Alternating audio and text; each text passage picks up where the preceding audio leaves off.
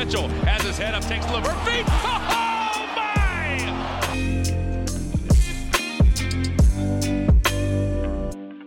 Bonjour à toutes et à tous et bienvenue pour l'épisode 13 de Beyond the Hoops. J'espère que vous allez bien. Je, serai, je suis Quentin et je serai votre hôte pour ce soir. Et je ne suis pas tout seul évidemment puisque je suis accompagné des deux B, le Ben et le Benji. Salut Ben, comment ça va? Salut Quentin, salut l'autre B, et ça va, ça va très bien. Ouais, Tenix roule en ce moment donc, euh, donc ça va. Bah à l'heure euh, à l'heure où on enregistre, là, il y a Julius Randle qui peut être blessé une semaine, comme six mois, comme euh, tétraplégique. Personne n'est au courant de, de ce qui se passe. Donc euh, oui, ça roule, mais euh, petite inquiétude euh, quand même. C'est le plus grand teasing de l'histoire de la ligue, cette blessure de Julius Randle. On en reparlera, on en reparlera puisque comme vous l'avez probablement vu dans le titre, on parlera des New York Knicks aujourd'hui. Et on est donc avec Benji. Comment ça va Benji? Bah écoute, ça va, ça va. Il y a eu un truc très cool cette semaine. Ouais. Cette semaine, il y a le nouveau single de Justin Timberlake qui est sorti. Et ça, les gars, ça faisait 4 ans qu'il avait rien sorti. Et ben, c'est un, un, un événement incroyable. Comme le Super Bowl est bientôt, je, je veux lancer une pétition pour revoir Justin Timberlake au Super Bowl parce que Usher, on n'en peut plus. donc ça va, donc ça va. Ouais. Content de parler des Knicks en plus aujourd'hui. Ouais. Et puis en plus, on a eu une semaine quand même de NBA. Moi, j'ai découvert cette semaine, alors qu'en fait, euh, Quentin m'a informé hier que ça faisait trois ans que ça existait, la Rivals Week. Et franchement, Ouais. on a eu que des rencontres régalades. hein. Ouais, c'est pas mal comme système. Après, bon, quand t'as les Clippers qui arrivent à Boston euh, alors qu'ils sont en back-to-back, bon, ils s'en sortent bien, ils gagnent. Mais c'est voilà, ils arrivent en back-to-back quand même. Euh, pareil, euh, Miami qui arrive à Boston alors qu'ils sont en back-to-back, bon, euh, le calendrier quand même pourrait être un peu mieux géré. Surtout pour des. Enfin voilà, la rivalité Knicks, Ouais. euh, euh, Boston, euh, Miami, elle est quand même assez. Enfin, c'est voilà, de longue date et Je sais tout. pas si- Je sais pas si on en parlera un jour, mais c'est vrai que des fois le calendrier. euh, moi, j'avoue que les, les confrontations où ils jouent deux fois d'affilée le même match euh, sur la semaine, euh, c'est un peu, un peu nul comme principe, je trouve. Ah, le- Après, je- je sais que c'est pour les trucs de déplacement, écologie, blablabla, blablabla. Mais euh, enfin, c'est dans l'idée, euh, moi, je suis pas très très fan du, du, du truc, quoi. Parce que tu sais, au final, tu vois des highlights, tu sais même plus c'est de quel match on parle, ni rien, ça a Je, aucun je crois que les joueurs aiment bien parce que ça permet de s'ajuster euh, d'un match à l'autre et euh, c'est Ouais, vrai que tu peux, tu peux aussi jouer deux fois par exemple les Suns quand ils sont dans une très mauvaise période et faire deux victoires comme les Spurs l'ont fait euh, en Ouais. début de saison ou alors te les taper à un moment où ils sont comme maintenant en pleine bourre et du coup tu te tapes de défaite quoi c'est un peu un peu le risque aussi Double tranchant, ouais. Ben a quand même parlé de NBA et d'écologie dans la même Oui. phrase. On est proche Bah, d'un camoulox là. Non, mais il avait, je crois que c'est un peu, c'était un peu le. C'est un peu l'idée Enfin, de la gueule du monde. Au bout d'un moment, faut, ouais, faut bah, faire les je- trucs, faut, assu- faut assumer je- jusqu'au bout. Faut qu'ils Je assument crois jusqu'au bout. Adam Silver, moi je, je le crois. Et Adam Silver, a vraiment à tout faire croire quoi. Non mais c'est- c'est c'est un fait forcément. Enfin, je pense que c'est surtout pour réduire à la base c'était surtout pour réduire les déplacements et donc la fatigue chez les joueurs. Et euh, en conséquence, bah en même temps ça réduit un petit peu. euh, Ouais, Mais bon, c'est clair que c'est pas leur but euh, principal euh, à la NBA. fallait OK Une Thunder entreprise à- à privée, à multimillionnaire, voire milliardaire, euh, bon, l'écologie c'est pas le premier de leurs soucis. hein. L'OKC Thunder à l'empreinte carbone du Kenya, donc bon, euh, euh, moi, Ouais. je peux bien. hein. Mais bon, ça c'est un peu pareil dans, dans beaucoup de sports euh, quand même. Enfin bref, c'est un débat pour un autre jour.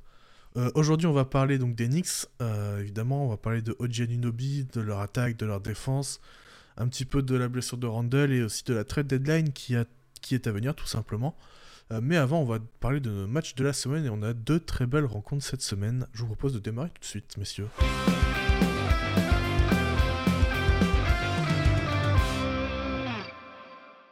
Allez, c'est parti. Je démarre. Bon, sachez que depuis le début de la saison, je me retiens de vous parler d'un joueur qui est cher à mon cœur, qui s'appelle LeBron James. Et je me suis dit, bon, je me tiens, hein, j'en parle quand même de temps en temps, mais je me suis dit, on va profiter de l'occasion. De temps en temps. De temps en temps. Il a bien bon dos de temps en temps. hein, quand même. je, je- je me suis dit qu'on allait euh, profiter de cette semaine euh, pour parler de ce qui est pour moi la plus belle perf de cette Rivals Week, malgré les 73 points de Luka Doncic, euh, qui sont entachés d'une défense scandaleuse des Atlanta Hawks et qui n'a absolument rien à voir avec les règles, n'en déplaise aux différents débats qu'il peut avoir. Parfois, la défense est pourrie juste parce que les joueurs ne savent pas défendre, que le plan de jeu est pourri. Bref, je vais vous parler évidemment du match, qui est probablement le match de la semaine, euh, celui entre les Lakers et les Golden State Warriors, qui a vu les Lakers s'imposer en double prolongation dans un match où on a eu plein de rebondissements. Euh, bon, si vous l'avez pas vu, je vous conseille d'aller le voir. Qui a noté dans ce match, c'est évidemment les 46 points de Stephen Curry, qui a quand même pris. Combien de 3 points a pris Stephen Curry à votre avis 21. Voilà, 21. Donc le, PPR, il est quand même très gourmand. Mais, il est quand même à 43% sur le match. Il est quand même à 43% sur le match. Il a quand même pris 35 tirs. Hein. quand même... Il s'est régalé. C'est des stats qu'on n'a pas vu depuis le début des années 2000. Euh, on a vu un Clay Thompson démarrer complètement à l'envers et finir très très bien. On a vu un très bon Draymond Green avec un plus 31 plus-minus qui représente quand même plutôt bien son impact sur le match. Il est quasiment en triple-double.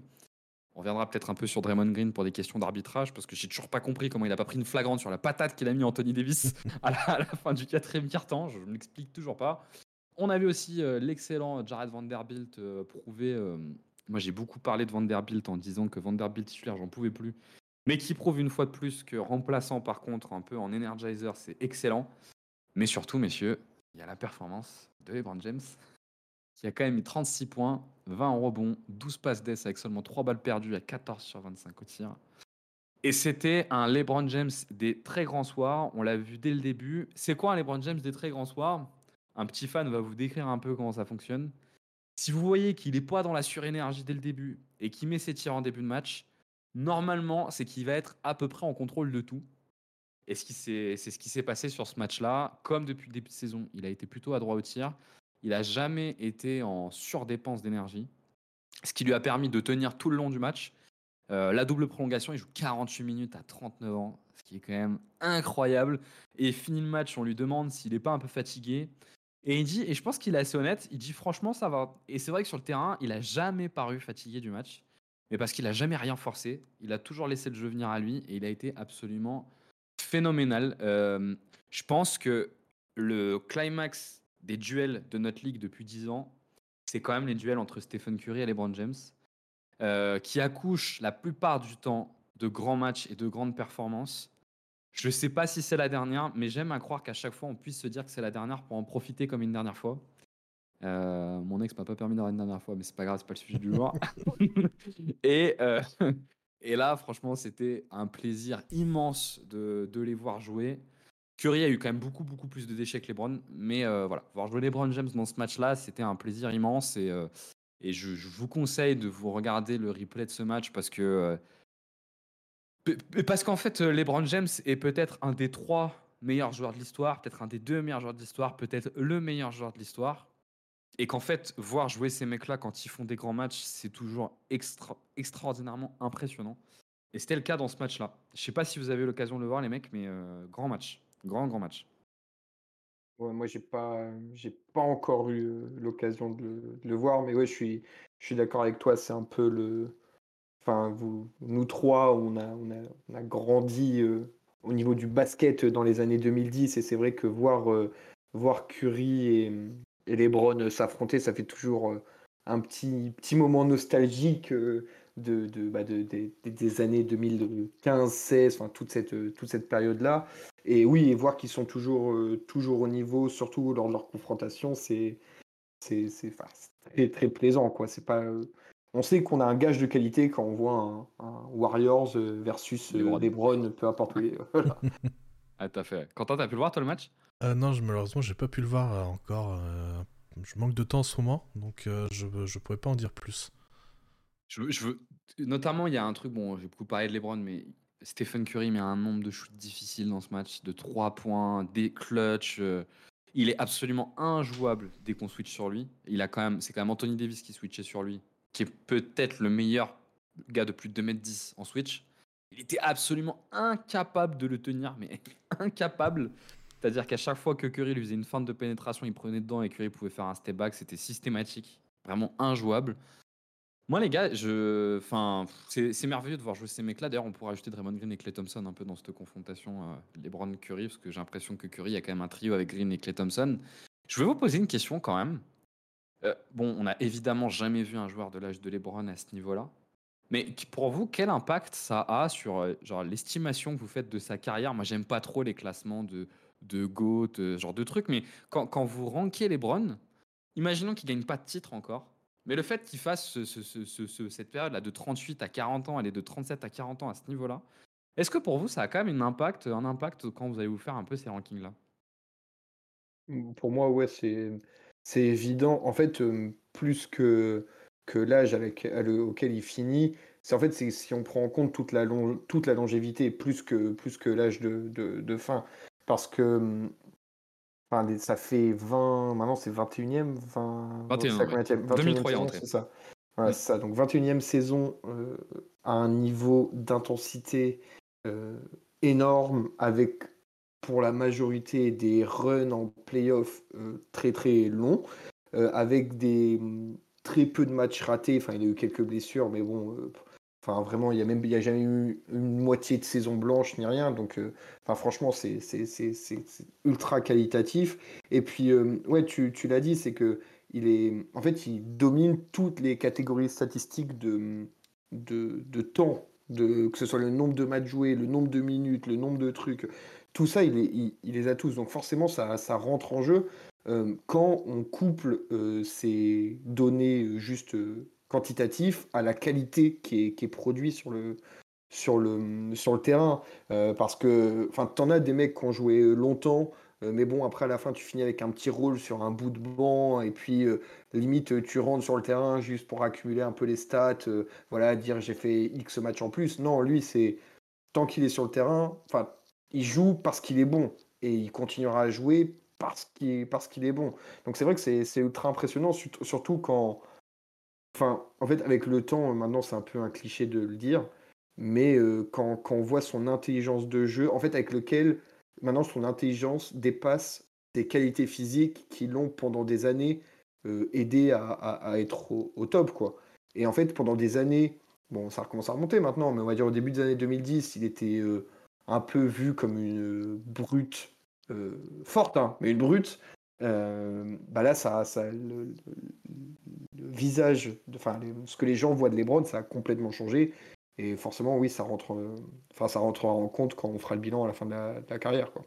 Ouais, je suis, complètement d'accord avec toi. Et sur ce système de ranking, bah voilà, si tu classes selon le pic, bah forcément, ça, ça, n'intervient pas. Mais si tu classes vraiment, si tu te mets à classer des joueurs et que tu prends en compte toute leur carrière, forcément, euh, sa longévité, elle parle pour lui. Et enfin, il y a très peu de joueurs qui ont joué 20 ans NBA avec un niveau.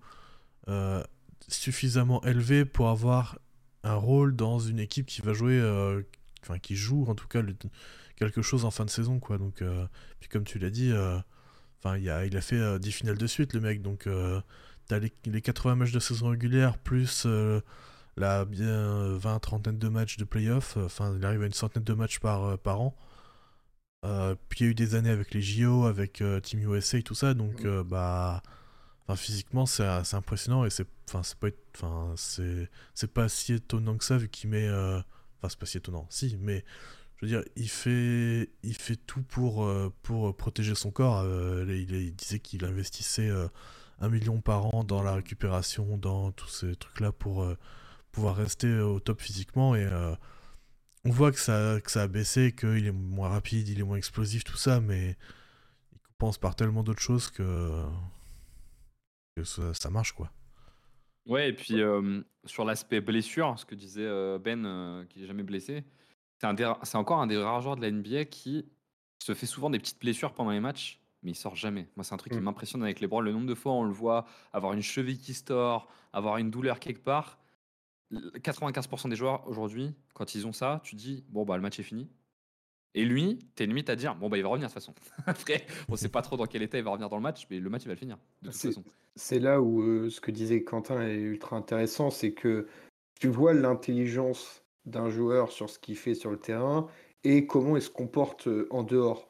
Euh, enfin, on n'est pas là pour juger à quel point les joueurs sont intelligents, ça veut compter jusqu'à 100 ou pas, c'est pas ça la question, mais ça me fait notamment penser à la, il y avait une petite série sur YouTube que Evan Fournier il avait fait quand il était à Orlando, qui était ultra intéressante, où il y avait un épisode euh, avec son, son euh, chef cuistot, un épisode où il parlait de sa récup et tout, et tu vois à quel point une, de la récup bien mangée, euh, être sain psychologiquement aussi, enfin voilà, avoir une famille qui te soutient, ne pas avoir un entourage un entourage négatif, etc., à quel point ça peut te faire durer et à quel point ça peut améliorer euh, tes, performances. Parce qu'en fait, tu es juste, bah, juste parfait dans ta tête, parfait dans ton corps, et maintenant, tu as juste à dérouler ce que tu bosses depuis 25 ans, donc tu, tu maîtrises, quoi.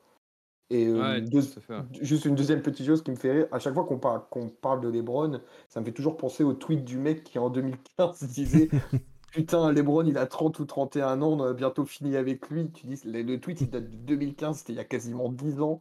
Tout le monde pensait que c'était déjà quasiment la fin. 10 ans plus tard, il casse, il fait chier encore tout le monde. C'est toujours Ouais, parce que, parce que dans cette longévité, il y a évidemment euh, l'aspect physique.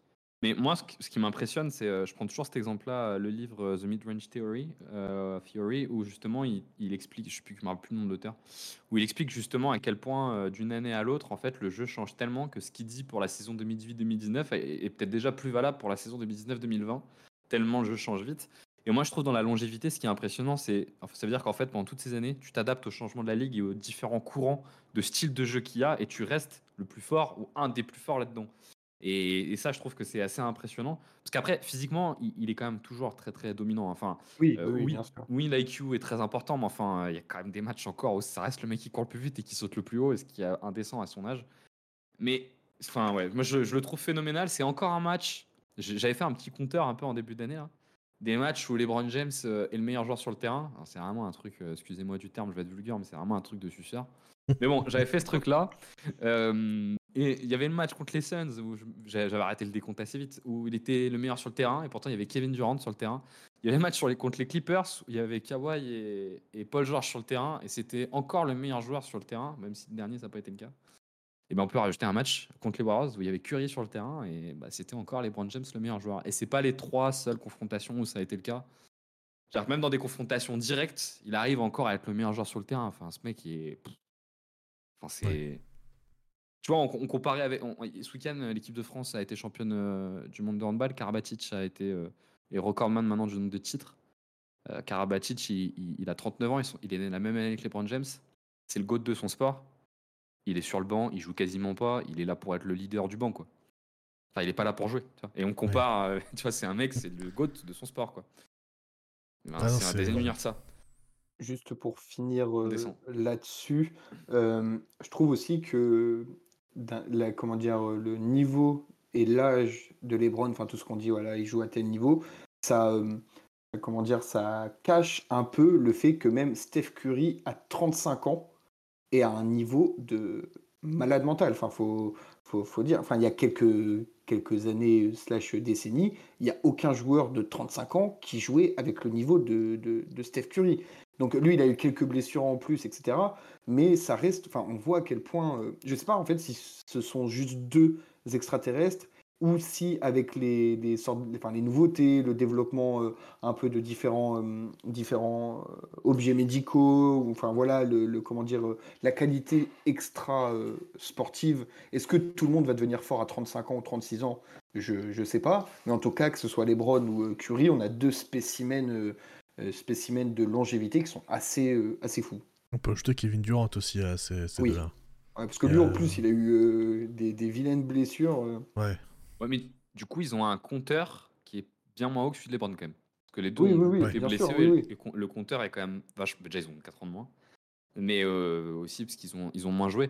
Mais effectivement, quand tu prends James Harden qui a 34 ans, déjà on commence, tu vois, le, le, déclin commence à venir. Damien Lillard a 33 ans, ça a l'air d'aller, mais déjà, moi, je trouve cette année, il est un peu moins impressionnant que, les années. Tu, tu, vois les, les, les, joueurs, on va dire, euh, du calibre de Curry et LeBron euh, il y a 10 ou 15 ans. Enfin, euh, j'aime bien Duncan, mais à la fin, Duncan, ça avançait plus, plus beaucoup. Nowitzki, ça avançait plus beaucoup. Kobe, c'était compliqué la fin. Enfin voilà, c'est tu les prends tous, tous, tous les gars comme ça. Kevin Garnett, c'était plus qu'un grand défenseur, très très fort, hein, mais ça restait un, une tour défensive. Voilà, enfin ce que je veux dire, c'est que tu, c'est, je pense que c'est, faudrait regarder, mais c'est assez rare des mecs qui sont, qui ont autant de possession, enfin qui ont autant d'usage et autant d'efficacité à leur, euh, à leur âge, ça doit être euh, pas très très très courant quoi. Et on a les deux dans la même, euh, au même moment, ils se sont affrontés plein de fois et c'est les deux, deux enfin l'opposition peut-être la plus, l'une des plus marquées de l'histoire de la NBA quoi. Ouais, et puis Curry, ça a pas l'air de, ça a pas l'air de, de baisser quoi. Ah oui, oui, non. il doit porter tout le monde tout seul. C'est à, à, titre de comparaison, c'est Curry à l'âge où Michael Jordan a obtenu son dernier titre. Ouais, Pour comparer. Sachant que Jordan, il avait, il y eu un petit creux entre, entre les deux. Enfin... Oh, puis il était sur la fin. Oui. Bah, enfin, la carrière, la, la retraite était logique. Hein. Il commençait vraiment à... enfin, il commençait doucement à descendre. Quoi. Après, il est quand même champion NBA, hein, mais il commençait à descendre. Messieurs, je vous propose de passer au second match, euh, le match de Ben. Je te laisse euh, démarrer sur celui-là. Ouais, on va peut-être faire euh, un, peu, un peu plus vite. Euh, alors moi, j'ai choisi le Suns Pacers de vendredi soir. Euh, bah, je pense que, vous en avez tous entendu parler parce que c'est la fameuse nuit où, où Doncic et Booker ont régalé.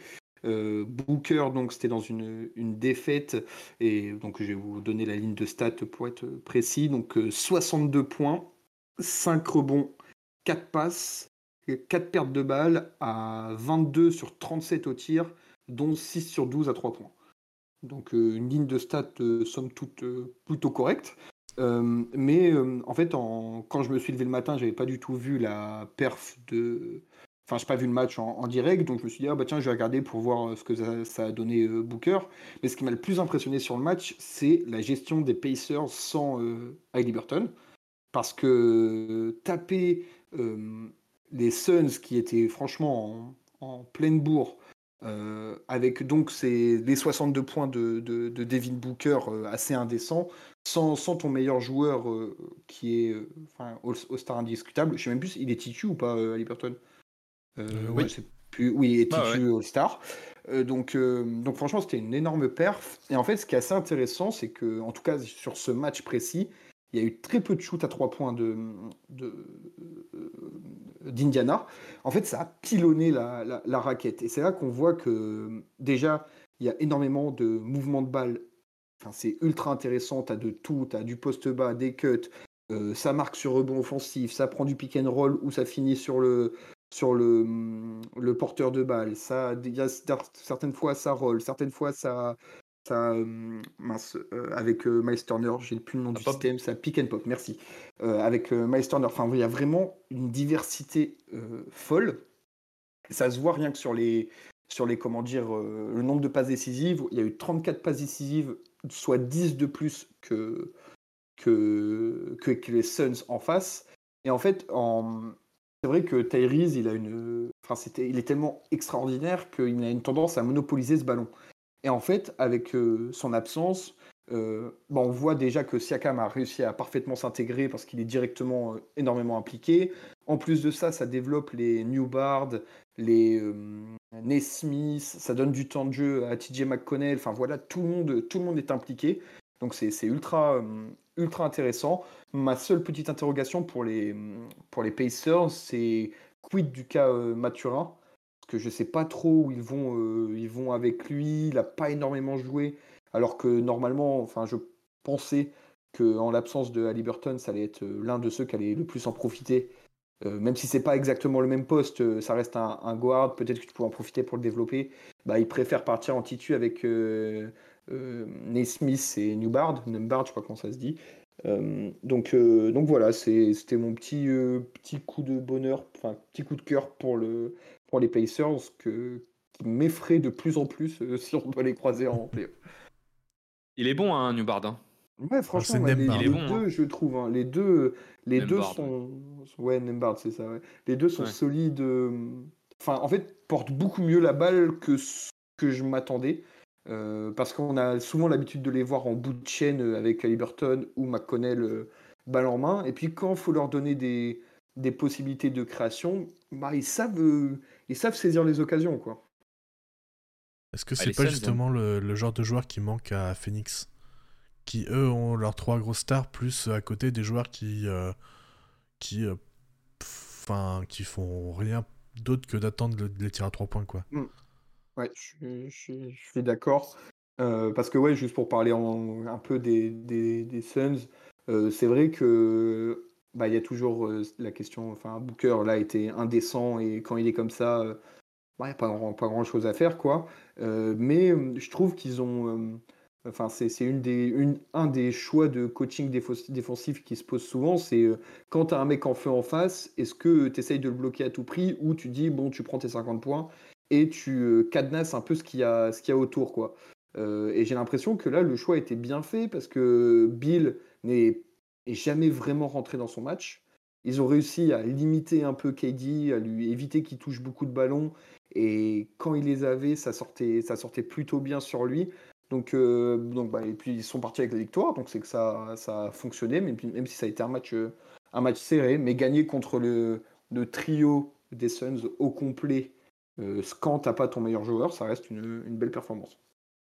Et il me semble que c'est le game winner à la fin qui est vraiment très drôle. Euh, ça se joue sur 3 ou 4 bons offensifs de suite des Pacers, avec des ratés vraiment tout cuits.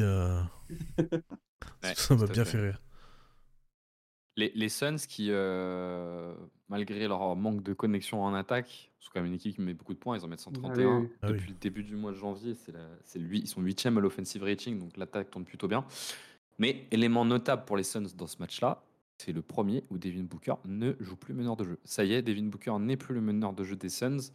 Euh, enfin, je sais pas si tu l'as remarqué, euh, Ben, mais sur la première mi-temps, moi, il m'a semblé que la balle était, les, remontées de balle et l'initiation de jeu étaient bien plus réparties entre KD Bill et Booker. Mm. Et j'ai l'impression que Vogel a abandonné cette idée de jouer avec Devin Booker comme meneur de jeu. Ça se traduit euh, d'ailleurs euh, factuellement lors des trois derniers matchs, que je crois qu'il tourne à 50 points de moyenne, mais à trois passes. Donc il est vachement moins concentré sur la création. Et Vogel est en train de le reconcentrer sur, euh, sur sa partie scoring. Alors il y a deux défaites dans ces trois matchs de mémoire, je pas de conneries.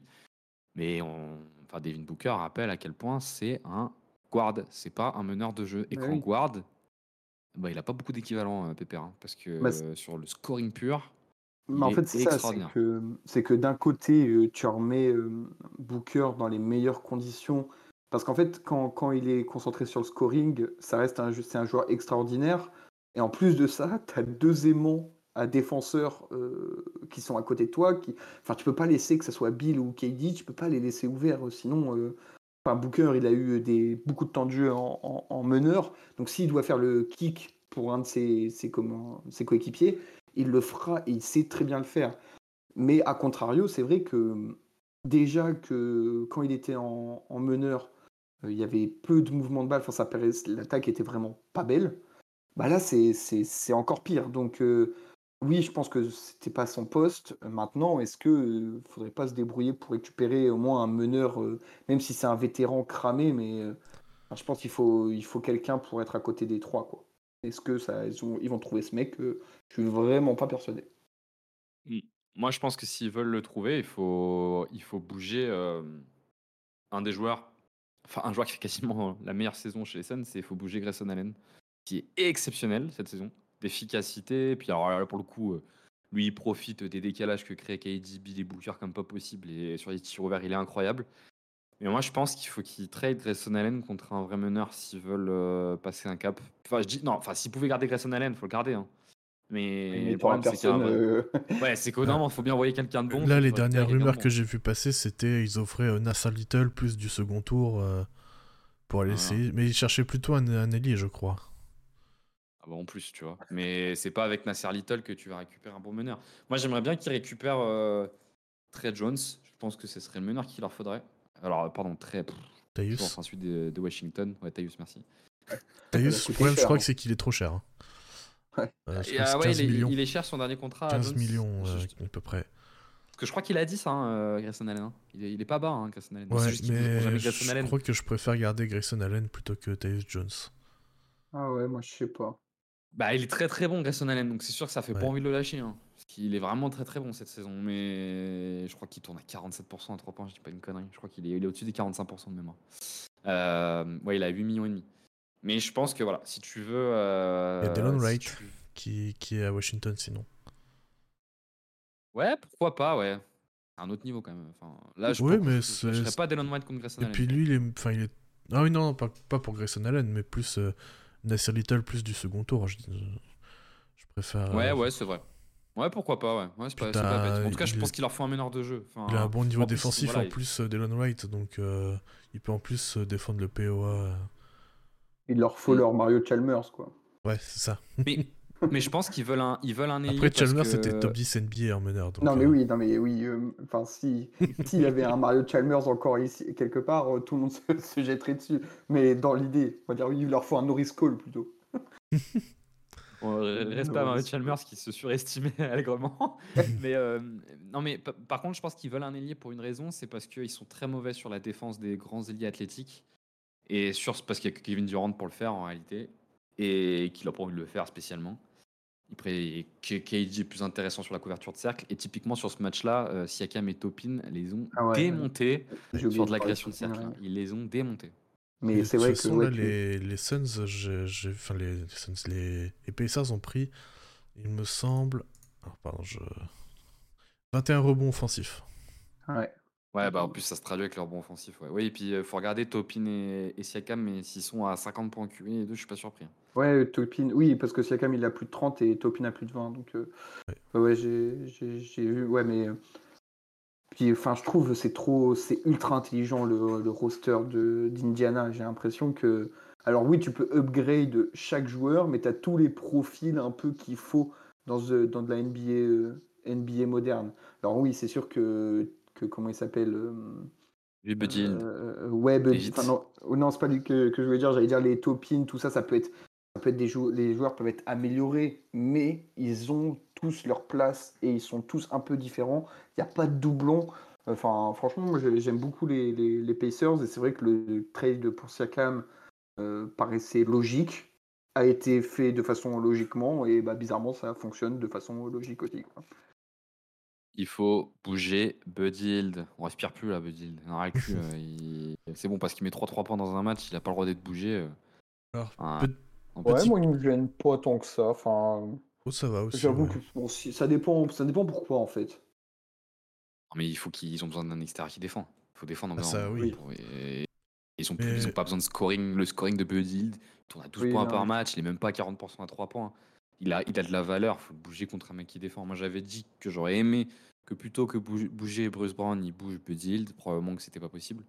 Mais il faut, il faut, il faut qu'il rajoute de la défense, euh, les, les Pacers. Et Surtout To- Shining Toron- Toronto, ils ont déjà le, le mec qu'ils ont drafté en 12e, 11e qui met pas un point dans le même profil que Buddy Hield. Tu, tu vas Il pas s'appelle ramener le blanc là, putain, ouais. euh, Euh, truc Dick. Grady C'est Dick nom, mais je sais plus. Ouais. ouais.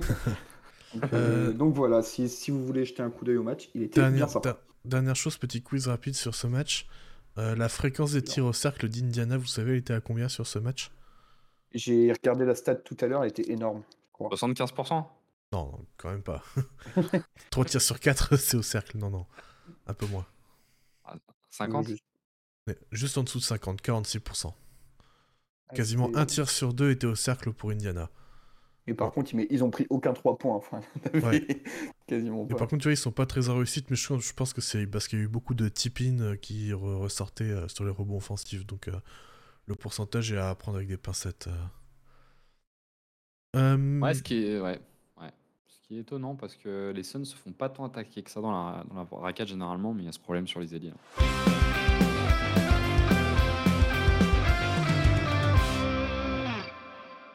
Je vous propose de passer au gros focus de cette semaine, les New York Knicks. Euh, on va parler euh, tout d'abord, je vois Ben qui, euh, qui célèbre.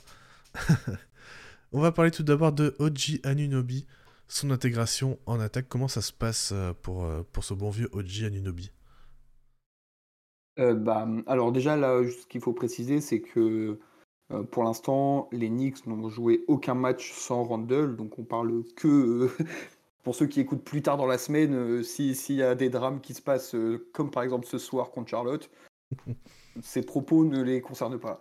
Euh, non, en fait, je trouve que euh, en fait, c'est le complément, enfin, euh, c'était le complément idéal pour le duo Brunson, Brunson. Euh, alors, moi, j'aimerais bien qu'il y ait encore, on en reparlera un peu, mais un peu plus de création d'autres, enfin, qu'on aille chercher quelqu'un pour la création. Mais dans son rôle d'Anunoby, en fait, c'est un, une upgrade plus plus de Barrett. Euh, Barrett avait du mal au shooting, Anunoby allume à trois points dans les corners, enfin exceptionnel. Euh, il peut, il peut comment dire, il est, solide, enfin il sait se déplacer, il n'est pas quelqu'un non plus de ultra statique. Et de l'autre côté du ballon, en défense, on va revenir un peu plus en détail après aussi, c'est que en fait ils ont maintenant on a un, nombre de joueurs qui peuvent switch et qui sont plus grands que leurs adversaires, qui, est assez impressionnant. Et donc, en fait, Anunobi, c'était le, c'était le complément parfait. Et pour revenir sur l'attaque, oui, je trouve qu'il complémente parfaitement Bronson et, et Randall. Je me suis un peu perdu, excusez-moi, mais non, vous avez compris l'idée. moi, moi, je suis euh, agréablement étonné par Anunobi euh, offensivement. Euh, parce qu'il il est vraiment fort sur, les, sur ces premiers matchs-là. Et, sans avoir des pourcentages qui signifient une espèce de surchauffe. il est à peu près dans les mêmes utilisations que ce qu'il était à Toronto, avec un tout petit peu plus de volume. Et il n'y a pas de stat qui a l'air complètement déconnante d'adresse. Moi, ce que je trouve intéressant avec Anunobi, c'est que souvent, il joue avec Randall et avec Artenstein. Et en fait, ça lui permet d'avoir un. Enfin, en fait, c'est un mismatch permanent sur le poste 3 parce qu'il est quasiment toujours plus grand et plus long que le mec qui va jouer face à lui poste 3. Les Knicks, en fait, démarrent les matchs avec une triplette sur le, front de courte qui est très grande et très costaud. Et en fait, euh, Thibodeau s'en sert assez bien. Il, lui donne pas mal de plays finalement. Et c'est ça, moi, qui m'étonne. Je m'y attendais pas du tout. Il y a beaucoup de plays, notamment, qui lui permettent de finir sur des cuts vers le cercle. Et on le voit pas mal euh, récupérer le ballon à 1 ou 2 mètres du panier. Et en fait, euh, il peut dunker sans élan. Euh, et terminer directement au-dessus du poste 3 qui souvent est, plus petit que lui. Et puis dernièrement, ben moi j'ai l'impression que Tib il commence à lui filer des plays, même tu vois qui sont pas des plays de bull chain ou juste des cuts. on a vu Anunobi être utilisé sur des remises en jeu où il utilise un peu là son step back à mi-distance. J'avais regardé, il en, il en, a quand même quelques-uns dans les matchs. Donc il a un peu utilisé en sortie de, temps mort. Moi, la seule question que je me pose, c'est juste est-ce que euh, font ça en attendant d'avoir mieux? Parce qu'ils sont quand même bien conscients euh, qu'ils ont besoin euh, d'avoir un peu de création haute que Bronson et Randall et ils se disent bon on va filer un peu à Nunobi ou est-ce qu'ils y croient vraiment? Ça je sais pas trop. Mais en tout cas son apport offensif il est enfin en plus de ce qu'a dit Ben effectivement ça fait juste une upgrade à Barrett euh, sur tout ce qui est du bout de chaîne. Mais en plus de ça, bah, il arrive à avoir un peu plus. Et dernier point sur, euh, Anunobi, c'est un excellent joueur de transition. Euh, et alors on l'a pas forcément énormément vu, mais à chaque fois, en fait, c'est il va il est très très rapide. Comme beaucoup de joueurs de, de, l'effectif des, des, Knicks, il y en a beaucoup qui peuvent aller en, en transition. Et vu la dureté de la défense, il y a pas mal de moments où il arrive à récupérer, euh, à se retrouver en position d'accélérer en transition, et euh, ça fait souvent en mouche, quoi. Comme, un peu comme euh, Josh Hart, qui a un peu, le, qui a un peu cette caractéristique là aussi. et puis en défense, forcément, bon, on connaît Anunobi depuis un moment maintenant, mais un des meilleurs ailiers défensifs, donc il s'inscrit parfaitement dans le, la défense des Knicks. Ouais, bah oui, oui, en fait, le truc, c'est que comme j'ai essayé de l'expliquer et que je l'ai mal fait et que euh, Ben J l'a beaucoup plus, euh, l'a, mieux fait, euh, en fait, on est, on est une équipe très très grande. c'est, c'est quand on commence avec bon, pas, pas avec DiVincenzo, mais par exemple Art pour un poste 2, c'est, c'est très imposant. Anunobi sur le poste 3, c'est grand. Randall en 4, euh, bah, déjà il n'y a plus énormément d'équipes qui jouent avec un vrai 4, donc euh, ça, ça, comment dire, ça, tout dire. Et euh, au poste 5, Arstenstein n'est pas le plus dominant des, des, intérieurs, mais ça reste un, un pivot correct en, NBA en termes de, juste de volume physique, je veux dire. Et donc en fait, tu te retrouves avec des, des situations où parfois juste les, équipes adverses n'arrivent pas à bouger physiquement les, les Knicks. Quoi. Et donc, euh, dans ce cadre-là, Anunobi est ultra intéressant parce qu'il a bah, le, coffre physique pour, euh, tenir beaucoup de. Il a les mains actives et il est très intelligent pour euh, des interceptions, même des contres en second rideau, en premier rideau, un peu tout. Et comme je l'ai précisé, quand il faut ensuite relancer la machine physique pour aller en transition, bah, il, sait, il le faire. Donc en fait, il a un profil qui rentre parfaitement dans le, bah, roster, euh, roster new-yorkais d'un point de vue défensif. Ouais, parce que. Bon, t'as as dit il est bon en transition, mais Guillaume disait ça, je crois, dans un live il y a pas longtemps, et à peu près tous les joueurs en NBA qui sont bons en transition, mais par contre, il, en génère. Ouais, par sa défense qui est très, très agressive, il, arrive à en générer. Et effectivement, là où je suis complètement d'accord avec toi, c'est qu'il rentre super bien dans le moule d'Enix. Alors, je sais pas si vous vouliez encore dire des mots sur Alinobi, mais on peut, on peut continuer euh, sans souci. Mais notamment la triplette DiVincenzo, Anunobi, Josh Hart. Pour moi, c'est le cœur et les tripes de cette équipe. On pourrait presque rajouter Artenstein, je le mets pas dedans parce que c'est comme un profil différent. Mais ils ont cette chance aujourd'hui, Linux, c'est d'avoir ce trio DiVincenzo, Art, Anunobi, qui sont à peu près les trois mêmes joueurs. Enfin, ils ont, évidemment, ils ont des caractéristiques différentes, mais c'est à peu près le même moule. C'est-à-dire, c'est des joueurs avec une grosse activité, avec une très bonne défense, un bon IQ. C'est trois joueurs avec un bon IQ et surtout qui sont agressifs tout le temps. Et ces trois joueurs-là, euh, avant ils étaient deux avec, euh, avec Art et DiVincenzo. Quickly était dans autre chose. Euh, Barrett était dans autre chose. ils ont rajouté le, le troisième frère, quoi, avec Anunobi, qui est presque le grand frère, parce que c'est un peu les deux autres en meilleur. Même si, enfin, je trouve qu'ils ont même, en même temps des qualités un peu différentes les trois, mais voilà, je, trouve ce moule-là est vraiment le, le, cœur et les tripes de cette équipe d'Enix et ce qui génère autant de choses chez Enix. Donc, c'est qu'ils défendent très très dur, qui sont plutôt euh, altruistes, avec l'envie de se passer le ballon, et ils sont à droite tous les trois. Et généralement, dans les matchs, tu en as toujours un ou deux qui fait un très bon match. Rarement les trois, Rarement qu'un, mais souvent un ou deux qui fait un très bon match. rarement aucun, pardon, mais souvent un ou deux qui fait un très bon match. Euh, tu parlais de Quickly justement, euh, les Knicks en faisant ce trade, ils ont quand même fait un compromis, c'est de se séparer donc de Quickly et donc de perdre un peu en, en création, enfin scoring un peu aussi en, sortie de banc finalement. En. Ils ont perdu en profondeur. Ouais, ouais, tout à fait. Effectivement, ils ont, ils, ont, ils ont perdu en, profondeur en lâchant Quickly. Pour l'instant, il ne le paye pas trop. Mais pour moi, il y a tout pour le payer cher. Notamment les séquences qui sont souvent à cheval entre le premier et le deuxième quart-temps. Il y en a un peu dans le troisième où il n'y a ni Brunson ni Randall.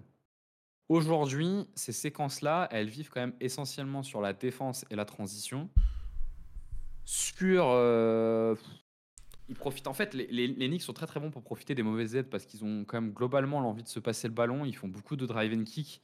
Et dès qu'il y a une mauvaise aide, ils n'hésitent pas un instant, ils kickent la balle. Et généralement, ce qu'on explique souvent, enfin ce que moi j'explique souvent, ce truc de faire le premier petit décalage et qu'un petit décalage, puis un petit décalage, ça fait un moyen décalage, et encore un petit décalage, ça fait un gros décalage. Ils sont très forts là-dessus. Et ils s'appuient beaucoup dessus sur les séquences où il n'y a ni Brunson et ni Randall. Mais déjà sur ces séquences-là, euh, je pense qu'au bout d'un moment, ils vont commencer à le payer cher de ne pas avoir euh, un mec comme ils avaient avec Cookly. Et puis le dernier élément, c'est qu'avant, euh, Randall ou Bronson pouvaient passer un peu à côté d'une carton, d'un carton ou d'une mi-temps, parce qu'il y avait Cookie derrière. Aujourd'hui, il n'est plus derrière, et tu sens quand même que au moins l'attaque de cette équipe vit un peu sur euh, la capacité de Bronson et Randall, dont on parlera sûrement après, à être incroyable. Quoi. Ouais, Donc c'est bah, fragile. C'est, enfin, je, suis parfaitement en accord avec, euh, avec ce que tu as dit. C'est vrai que hum, dès le moment du trade, euh, on s'est tous dit, enfin tous les fans de New York, on s'est dit, bon, dans les faits, euh, Anunobi pour Barrett, euh, je dis pas non. Mais par contre, c'est vrai que le manque de, départ de Quickly a été immédiatement, immédiatement souligné parce que, c'est, en fait, Quickly, c'est plus un profil, il y en a plus énormément des profils comme ça en NBA aujourd'hui. En fait, il me fait un peu penser au en tout cas, comment il était utilisé à New York, c'était des energizers de sortie de banque qui avaient un peu dans les débuts 2010, qui étaient un peu au, niveau de 2010, qui étaient un peu des solistes. Euh, et Quickly avait un peu cet aspect-là euh, on-off euh, sur le shoot, sur les, prises de. Enfin, les, tirs, sur l'efficacité au shoot. Mais lui, contrairement au Jordan Jamal Crawford, etc., il avait cet aspect création pour autrui qui, pouvait. Enfin, qui était clairement, clairement une de ses qualités. Alors, et la défense aussi. Évidemment. Comment? Et la défense aussi. Oui, et en plus de ça, oui. C'est... Mais là, on, je pas Jamal Crawford. je, parlais, je parlais offensivement, ouais. Et donc, en fait, là, ça veut dire qu'on manque, on a perdu toute sa folie euh, en création de tirs. Et en plus, il y a donc ça, là, encore, tu peux dire, bon, les, les tirs, s'il faut, euh, on peut réussir à, pour les répartir un peu à gauche, à droite. Mais c'est vrai que c'est sa création euh, pour les autres et un peu, oui, la, la, la, folie, folie qu'il amène qui manque. Et quand, quand, comme tu l'as très bien dit, Benji, quand, quand ou euh, Brunson ou Randall ou les deux ne sont pas sur le terrain, euh, l'attaque est encore plus stéréotypée que, qu'elle ne l'est déjà, sachant qu'elle est déjà euh, pas mal. quoi. Oui, oui, parce qu'ils n'ont pas tradé Quickly en se disant qu'ils avaient un mini Quickly derrière. Ouais. c'est-à-dire que derrière Quickly, vraiment sur ses profils, enfin ils avaient Brunson et Quickly, c'est déjà énorme d'en avoir deux, mais derrière Quickly, ils avaient vraiment rien parce que c'est McBride qui a récupéré les, limite de Quickly. Moi, je trouve que McBride, c'est plus un shooting guard, quoi. Enfin, c'est un shooting guard dans une taille de meneur de jeu. Donc, on donc sur Touquet, il est mis meneur de jeu, quoi. Mais c'est pas vraiment un meneur de jeu. Mm. Euh, effectivement, euh, ouais, c'est, tu vois, il est pas, il est pas là pour créer, quoi. Il est là pour en bout de chaîne mettre des tirs et défendre fort. Euh, il crée pas grand chose. Et, euh, et effectivement, le, le système des Knicks offensivement est quand même assez pauvre, quoi. Enfin, Bien sûr. c'est ouais. pas le plus pauvre de la ligue, mais en gros, euh, si tu enlèves les pin down qui jouent à peu près à toutes les actions, euh, à toutes les actions, il y a un pin down qui tombe. Euh, pin down, pour rappel, hein, c'est un écran qui part de la ligne de fond pour une remontée à 45. Euh, voilà, ils jouent ça à peu près tout le temps, mais sorti de ça, il n'y a, il y a- il y a pas grand chose. Par contre, c'est une équipe assez moderne avec une très grosse envie de se passer la balle, notamment quand Randall et Bronson ne la stérilisent pas. Mais le fait que Bronson et, Randall la stérilisent, c'est complètement acquis. Enfin, je veux dire, c'est accepté, c'est le plan de jeu. Et du coup, aujourd'hui, voilà, quand ils sont pas là tous les deux, ça vit là-dessus. Moi, j'ai tendance à penser qu'une équipe bien préparée en playoff, enfin, moi, j'ai souvent, je me dis, mais en fait, pour... en fait, souvent, quand je vois jouer les Knicks, quand je les vois attaquer, j'ai l'impression de passer mon match à me dire, mais putain, pourquoi ils aident? Mais pourquoi ils aident? Mais pourquoi ils aident? Et en fait, tu as des équipes qui jouent contre eux. Alors, on reparlera après de Bronson et de Randall, parce que pour le coup, ça peut s'expliquer. Mais les équipes passent leur temps à aider comme une espèce d'habitude, alors que c'est des mecs qui- sont absolument pas efficaces sur des pull-up à mi-distance et ils laissent même pas la chance à leurs intérieurs d'aller aider quoi. Et souvent c'est des extérieurs qui aident et là, et là ça se joue et, ça déroule. Et pour l'instant, voilà, l'absence de Quickly elle est compensée là-dessus, mais bon, le trade Enan n'est pas encore passé et je pense qu'il y aura des mouvements, mais on en parlera, on en parlera après.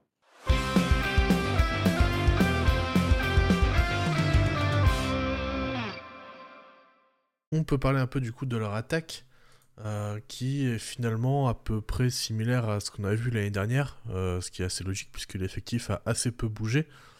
Comme vous l'avez déjà dit, qui se repose pas mal sur Brunson et Randall. Et sur le rebond offensif, ils sont cette année premiers au pourcentage de rebond offensif.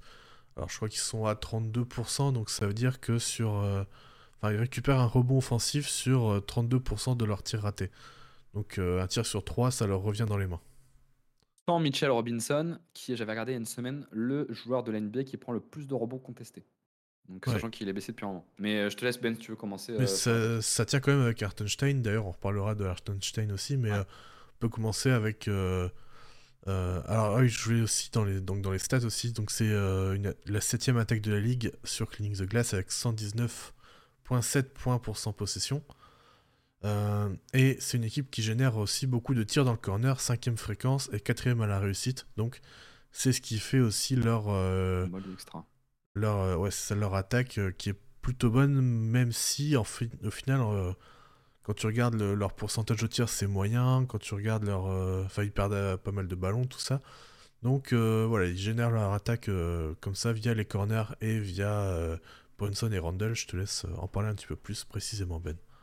Ouais, bah, de toute façon, tu as, résumé le principal. Il y a juste un autre aspect que je trouve important à souligner, c'est que c'est la neuvième équipe qui, qui, comment dire, qui provoque le plus de lancers francs. C'est vrai que, en fait, tous ces facteurs rentrent un peu dans le même, dans la même idée, c'est que offensivement, les schémas ne sont pas, euh, pas comment dire, euh, enfin, c'est pas des grands schémas, enfin, c'est pas Rick Carlisle euh, ou c'est pas, euh, que sais-je, je sais pas quel coach vous voulez imaginer ou Spolstra. Mais par contre, c'est une équipe qui, comme, comme l'a bien défini Benji, a que des joueurs qui savent saisir la moindre petite opportunité pour créer le décalage ou le continuer et te retrouver dans une situation positive. En fait, l'histoire des, des, des rebonds offensifs, c'est que ça fonctionne comme ça. Enfin, le- les deux aspects, c'est que physiquement, on est ultra dominant, comme on l'a déjà précisé. Enfin, des mecs comme Hart, comme Anunobi, comme euh, Randall, comme Arstenstein ou euh, euh, Mitchell Robinson, c'est des mecs qui juste physiquement euh, dominent euh, au moins euh, 60-70% de leurs opposants tout au long de la, de la saison. Et en plus de ça, il y a cette volonté, enfin cette agressivité, cette euh, volonté de, de juste de, bah, de enfin ça fait un peu un peu mindset euh, mindset billionnaire, mais c'est enfin cette volonté de toujours euh, Euh, Yomi toujours Denzel. être, ouais, c'est ça, toujours être sur le, sur le ballon, se donner à 100%. Et en plus de ça, on a notamment vu l'année dernière, pendant les playoffs, euh, il y avait des sortes de mini-schémas qui étaient mis en place pour que Josh Hart récupère des rebonds, rebonds offensifs. Enfin, quand je dis des mini-schémas, c'était qu'il y avait des, des écrans euh, en dessous qui étaient un peu posés, euh, un peu dans le dos des arbitres pour que pour qu'on en bénéficie. Mais ce que je veux dire, c'est que c'est pas c'est pas un, aspect offensif qui est, qui est juste aléatoire. C'est pas juste ah bah tiens le, le, rebond nous tombe dans les mains, ah tant mieux, et ça tout au long de la saison. Non, je pense que c'est travaillé et c'est un point fort sur lequel ils appuient euh, régulièrement. La bataille des possessions, finalement, il y avait, euh, je sais plus qui en, qui en parlait, mais euh, je crois que Antoine Tartrou en avait parlé sur Twitter, mais c'est un, un, truc qu'on voit de plus en plus, c'est les équipes qui jouent le rebond offensif, parce qu'en fait ça te permet juste d'avoir plus de possessions et donc d'avoir plus d'opportunités de scorer. Je, suis tout à fait d'accord. Ben, euh, a dit un truc qui est très vrai hein, sur cette équipe. Je pense que la première chose qui la caractérise, c'est effectivement, ça fait un peu comme tu disais, tu disais quoi, billionaire mindset. Euh, ouais, c'est son dévouement. Sur TikTok. Euh. ouais.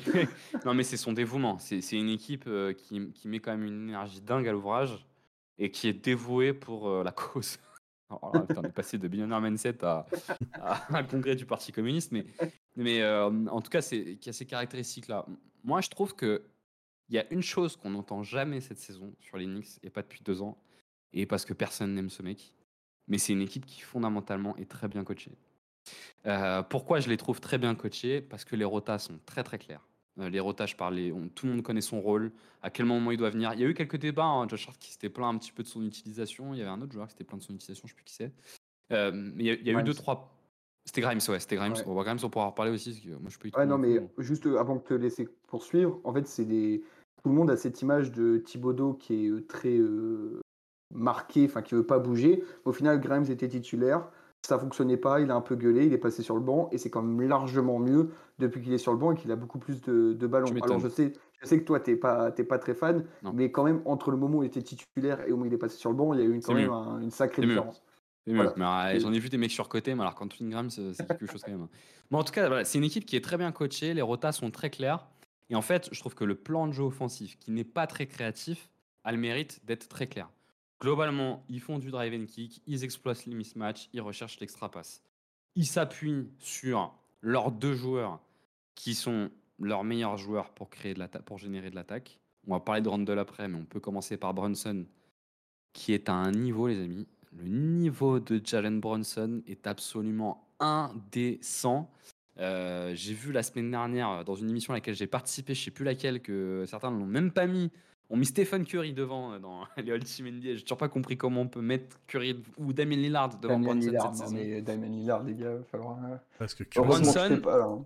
juste pour donner quand même quelques stats, Bronson, il met 45% de ses tirs en pull-up en en prenant plus de 10 par match. Il en prend 4 à 3 points. Il a plus de 40% au tir.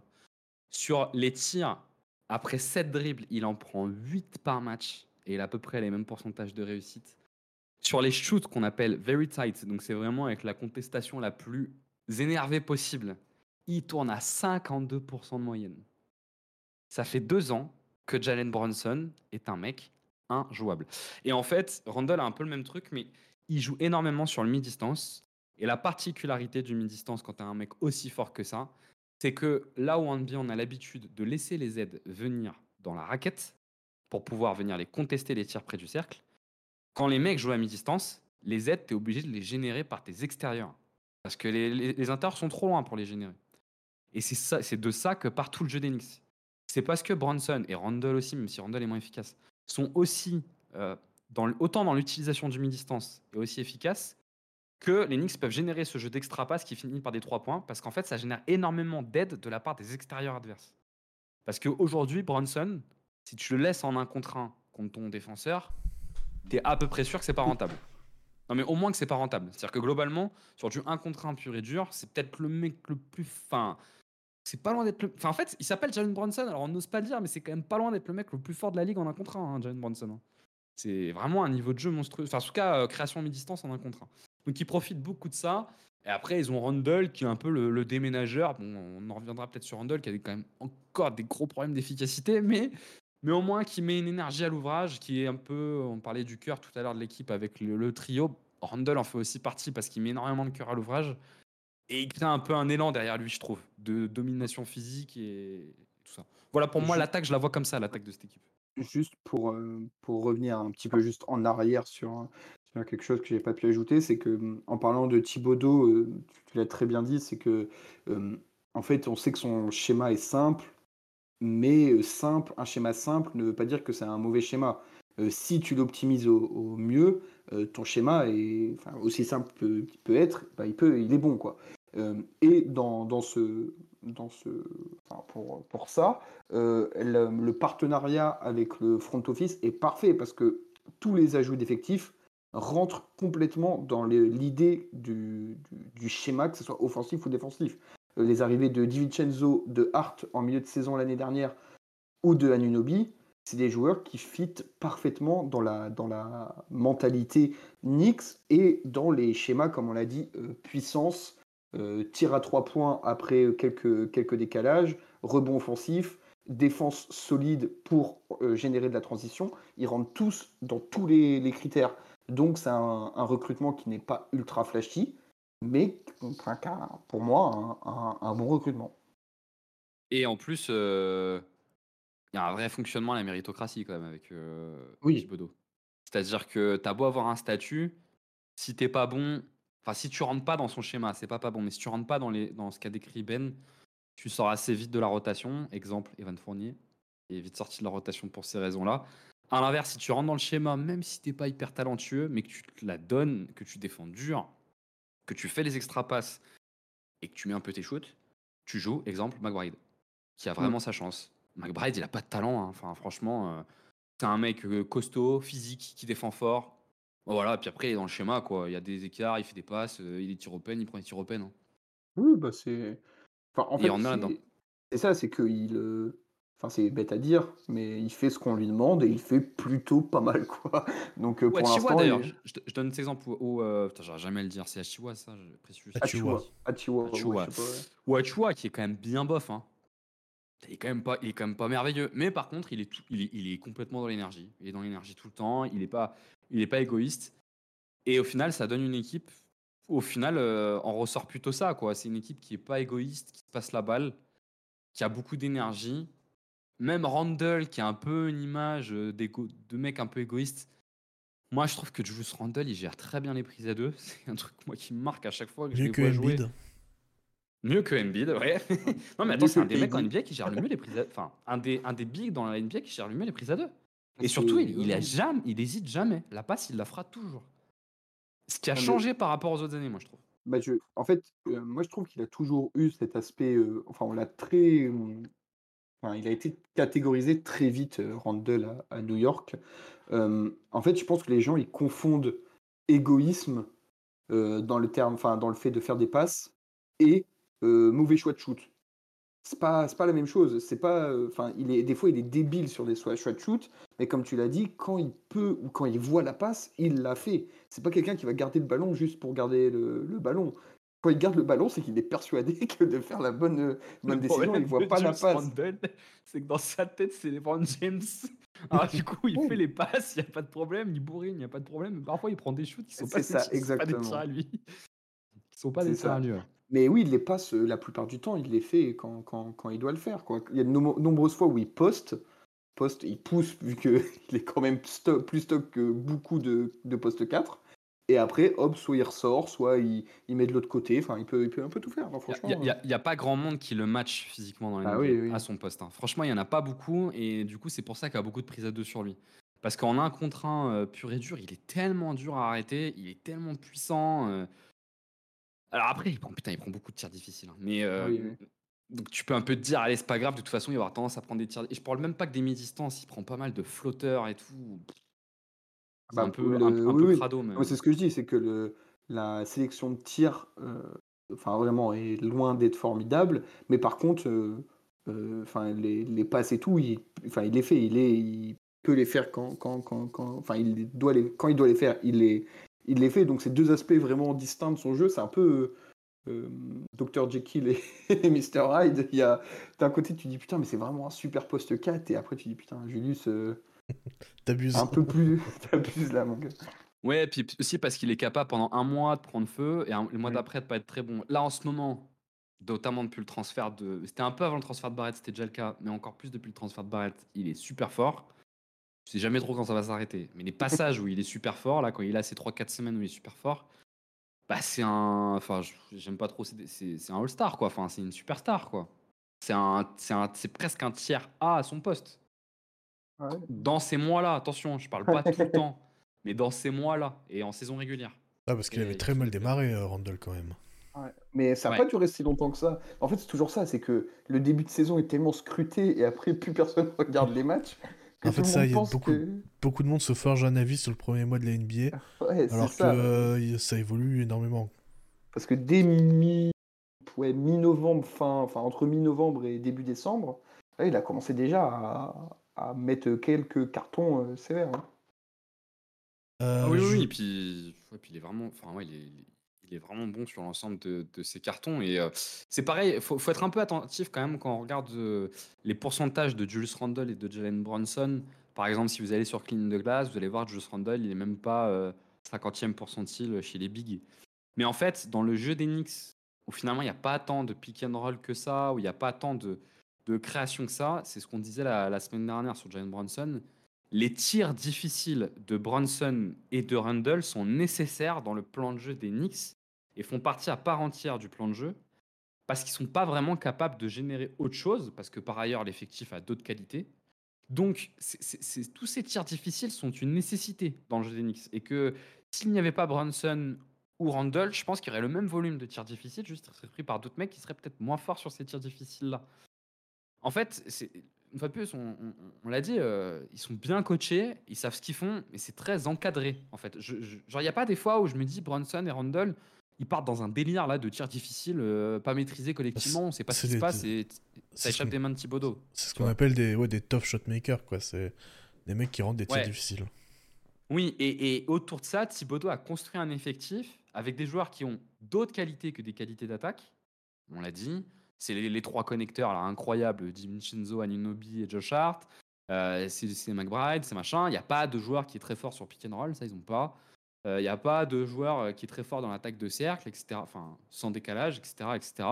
Donc, pour avoir ces qualités-là, ben, voilà, tu es obligé du coup de, te payer un peu sur l'attaque et du coup, tu dois, te, tu dois laisser de la place à des tough shot makers. En l'occurrence, Jalen Bronson et Juice Randle. Randle est tu peux sûrement avoir mieux, mais Jalen Bronson, euh, ça devient compliqué d'avoir mieux. Joël euh... Embiid, on t'attend. Toujours le ah, ça, faisait longtemps que tu nous... ça faisait longtemps que tu nous l'avais pas fait celui-là. Euh. Ouais, mais il était trop fort avec Philly pour euh, vouloir partir de Philly. donc, Effectivement. Bah, typiquement, Joel Embiid rentrerait parfaitement dans cette équipe. Hein. Enfin, dans bah ce style-là, il serait impeccable. Hein. Ce serait un fit incroyable. Je voulais vous poser une question. Euh, il y a un joueur dont on n'a pas trop parlé encore, c'est euh, Azaya Hartenstein. Enfin, vous l'avez mentionné. Mais euh, moi, je me demande à quel point ce n'est pas un meilleur compromis que Mitchell Robinson. Euh, qui, donc, Mitchell Robinson qui est blessé jusqu'à quasiment la fin de la saison. alors, je le trouve pas spécialement beaucoup moins fort défensivement. Mais il est plus complet, plus connecteur en attaque. Et du coup ça permet d'avoir un joueur bah, juste plus polyvalent et qui permet un peu plus de souplesse dans tes schémas. Est-ce que c'est pas plus intéressant que Mitchell Robinson? Je trouve dur avec euh, la défense de Mitchell Robinson que je trouve en début de saison évoluer à un niveau. Ah non, j'ai dit qu'il il était très bon. Oui, oui, non, mais t'as dit il était pas trop loin de la défense de Mitchell Robinson. Ah oui, oui, j'ai... oui, oui. moi, je voulais bah, dire. Mitchell Robinson t'amène notamment la protection de cercle. je pense qu'il y, y, a quand même un. Archenstein est complètement. Euh, enfin, c'est un, bon défenseur, mais je pense que vraiment Mitchell Robinson sur ce début de saison était à un niveau euh, indécent défensivement et que pour le coup, il y a une vraie, euh, une vraie différence, je trouve. Mais je suis totalement d'accord avec toi que de l'autre côté, par contre, il apporte bah, ce, cette façon, ce jeu de connecteur, un peu, si je puis dire, que qu'on retrouve avec les trois les trois amigos là sur les, sur les ailes, en fait, ça en ajoute un autre euh, à l'intérieur. Et euh, lui, euh, bah, pour le coup, encore plus que Robinson, rentre dans cet aspect, on va retourner là-dessus, mais le mental, la bagarre, le, voilà, jouer, jouer physique, enfin, c'est vraiment un, guerrier au sens premier du, du, du, terme. Et oui, il a de très bonnes mains. après, j'avoue que j'ai pas regardé, là je le fais un peu au, au doigt mouillé, mais je pense que sur cet aspect rebond offensif euh, qu'on a abordé, euh, qui est très important pour les Knicks, je pense que Mitchell Robinson a apporté, euh, apporté encore plus. Mais oui, Mitchell Robinson, c'est un, enfin, un profil comme on, en a connu beaucoup en NBA. C'est un, un défenseur d'arceau de haut niveau, un très gros rebondeur offensif. Et il n'y a pas grand chose d'autre entre, entre les deux, là où lui est bien plus polyvalent. Quoi. Ouais, bah, tu avais bien raison pour le, rebond offensif. Sur les on-off, euh, Artenstein est à peu près dans la moyenne de la ligue. Il a plus 0,3%, donc vraiment l'impact euh, neutre. Alors que Mitchell Robinson, lui, c'est plus 3,5%, 84e centile. Donc euh, là, on est vraiment sur du rebondeur offensif très impactant. Sachant que Mitchell Robinson, ce que je disais tout à l'heure, j'avais regardé la stat quand j'avais regardé le début de saison de Ozark Thompson pour regarder un peu les, les boards contestés. Il était numéro 1 au board contesté. C'est celui qui prenait, enfin, qui avait le meilleur pourcentage de boards contestés dans ses boards. Il était à peu près à 75%. Là où, par exemple, pour vous comparer, un Ozar Thompson ou un Yanis sont à 30%. Euh, donc en plus, c'est un mec qui va prendre beaucoup de rebonds difficiles, euh, Mitchell Robinson. Moi, je trouve que ce qui est bien, c'est d'avoir les deux. Parce qu'en fait, ils sont super complémentaires. Il se trouve que, pour rappel, quand même, hein, Mitchell Robinson, au début, il était annoncé qu'il serait absent toute la saison. Euh, finalement, euh, la NBA a fait un certain nombre d'analyses. Les Knicks se sont vus refuser une disabled, jamais dire, disabled. disabled, player exception. Donc en fait, c'est pour recruter un autre joueur au vu de sa blessure et avoir une exception. Ils l'ont pas eu parce qu'il est estimé qu'il devrait pouvoir rejouer au printemps. Donc il devrait être là pour le dernier quart de la saison et pour les playoffs. je crois que la... en fait, si il peut revenir avant le mois de juin, du coup, là, ils peuvent pas leur lui donner l'exception. Du coup, s'ils sortent au premier tour ou au deuxième tour des playoffs, bah, il n'aura pas rejoué, mais euh, techniquement, il pouvait euh, revenir en juin, donc. Euh, c'est pour ça qu'ils ne l'ont pas donné. Ouais. Je, crois qu'en tout cas, ils ont plutôt bon espoir de le voir revenir un peu avant les playoffs. C'était ce qui, c'était ce qui se disait, même s'il a eu une grosse blessure. Et effectivement, les deux sont complémentaires. Et je trouve qu'il y a un scénario qui serait idéal, c'est où effectivement il revient un peu avant les playoffs mais pas assez tôt, tu sais, pour reprendre sa place de titulaire, parce que je pense qu'Azaïr Hartenstein est un meilleur titulaire que Mitchell Robinson. Moi, je trouve que Hartenstein, c'est un joueur fabuleux. Parce que, mais ouais, je vais redire un peu ce qu'a dit Ben et ce qu'on a dit sur tous les autres joueurs, mais il est complètement dans le moule en fait.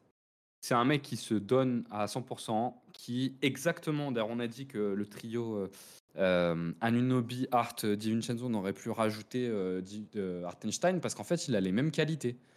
Il a une énorme activité, c'est un bon défenseur, il a un très bon IQ, il fait des très bonnes passes, il a des très bons choix et il est très agressif. C'est un peu ces quatre, quatre caractéristiques-là qui définissent tous les joueurs un peu role-player d'Enix. Grosse activité, très bonne défense, bon IQ, agressivité. Et il rentre parfaitement dans ce moule-là. Offensivement, il est infiniment meilleur que Mitchell Robinson. C'est pas compliqué. C'est incomparable et c'est pas compliqué parce que Mitchell ah, balle en main. Enfin, c'est surtout ça. C'est balle en main parce qu'en fait. Moi, dans tout. Hein. Bah, pas en main, placement, décision. Ouais mais, le rebond offensif, quand tu vois New York, euh, à quel point c'est important. C'est vrai. C'est, enfin, ce que je veux dire, c'est il est, il est bon, largement meilleur sur tout, sauf les rebonds offensifs. Voilà. C'est, ouais, voilà, c'est ça. Mais en tout cas, dans, dans, le moule de profiter des petits écarts pour en faire un plus gros, il est bien meilleur. Là, Mitchell Robinson est uniquement un finisseur et pas ah un bah, finisseur de très haut niveau. oui, c'est ça. C'est juste il saute haut et il est très très grand. Quoi. ouais, il a super grand bras. Quoi. Mais en tout cas, euh, du coup, ça, je trouve ça intéressant d'avoir un titulaire. Moi, je trouve qu'il voilà, il, bonifie les autres. Euh, par contre, euh, vraiment, hein, si les Knicks arrivent en playoff avec une raquette Robinson, Artenstein, Julius Randle, bah, mmh. après, il y, a, il y a du lourd euh, dans les autres équipes euh, qui jouent, qui jouent du lourd. Parce qu'il faut aller se taper Embiid, il faut aller se taper les Harford Porzingis, il faut aller se taper les Yanis euh, Brook Lopez, mais t'es armé quoi. Enfin, c'est très très solide. Alors que si tu vas avec Jericho Sims ou Achiwa, déjà un peu moins quoi. Dédicace à Jérémy évidemment. Dédicace à Jérémy évidemment, ouais. Non mais on est à l'est, on est à l'est. Non, mais Jérémy qui adore. Non, parce qu'il adore Jericho Sims, faut savoir. Ah oui, pardon, pardon, pardon. Je crois qu'on parlait de, encore une fois de l'autre toxique de. Ah non, non, non. Et il déteste ah. Quickly, va savoir ce mec. non, mais c'est Jérémy, hein, il, a... il, a... ses joueurs et ses, trucs comme ça, c'est Luby. Jérémy, il adore Taylor mais il aime pas Quickly, c'est du... pas tout ça, ça. Est-ce que vous avez un, une dernière chose à rajouter sur la défense, euh, sur l'attaque, par pardon, d'Enix? Hmm, bon, Non, je pense qu'on a on a fait le tour juste euh, pour réappuyer, on l'a déjà dit, mais euh, simplicité ne veut pas dire que c'est une mauvaise attaque. C'est ça, c'est que quand tu as, un schéma euh, extrêmement bien défini, enfin, vu que ça fait partie du schéma que les mecs prennent des shoots difficiles et qu'ils les mettent, bah, ça fait partie du schéma, c'est tout. Voilà, on fonctionne comme ça, quoi. Ouais, mais par contre, en playoff, tu risques quand même de tomber Ah contre bah des équipes qui vont abandonner ces, ces aides moyennes là, euh, qui n'ont pas trop lieu d'être, qui vont laisser Randall et Bronson prendre des shoots difficiles. Enfin, tu scoutes les Knicks. Normalement, le scouting en attaque est assez clair. Faites pas des aides de merde. Donnez pas des extra passes. Enfin, donnez pas des situations de 3 contre 2 ou de 2 contre 1. Parce que là-dessus, ils sont élites. Moi, je pense qu'ils sont élites sur les, pour gérer des 3 contre 2 ou des 2 contre 1. Faut pas leur laisser. Et puis, écoute, si tu perds euh, parce que Jalen Bronson euh, est à euh, 52% euh, sur les tie shots après 7 dribbles, qu'est-ce que tu veux dire? Bah, Voilà, c'est la vie. hein. Ouais, c'est le jeu. Ouais, c'est le jeu. C'est hein. arrivé à des gens bien. Ça arrive à des gens bien, ouais, voilà, c'est ça. On rappelle quand même que n'en déplaise à Candice Parker, euh, le hit euh, était en panique juste parce que Jalen Brunson était monstrueux. Spoil lui a tout fait, hein. prise à deux, edge, switch, tout, tout, tout, tout, tout. J'aurais bien aimé voir la J'aurais bien aimé voir la série quand même avec euh, Randall à 100%. Ça, ça aurait été. Parce que Randall, il pouvait même pas, il pouvait même pas marcher. Ça, ça servait à rien. Ouais, c'est vrai qu'il. Mais après, il a pris quand même beaucoup de décisions de merde au-delà de. Mais ça, c'est, enfin, ça reste. C'est Randall, quoi. blessé ou pas, quoi. Oui.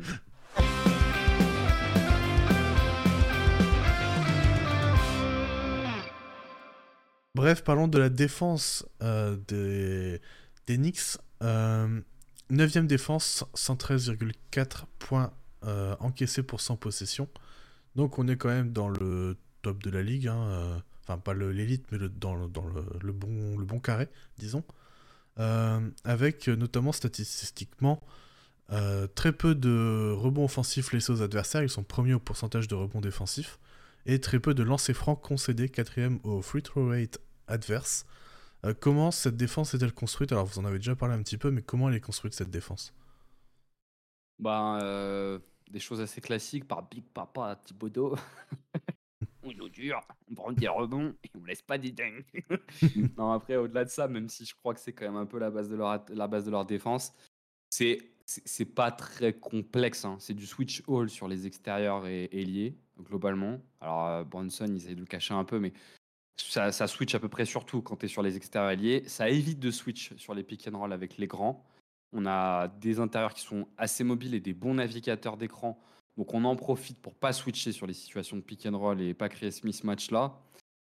Et on s'appuie sur un personnel qui est de plutôt bonne qualité, qui fait qu'il y a très peu de prises à deux et d'aides inutiles.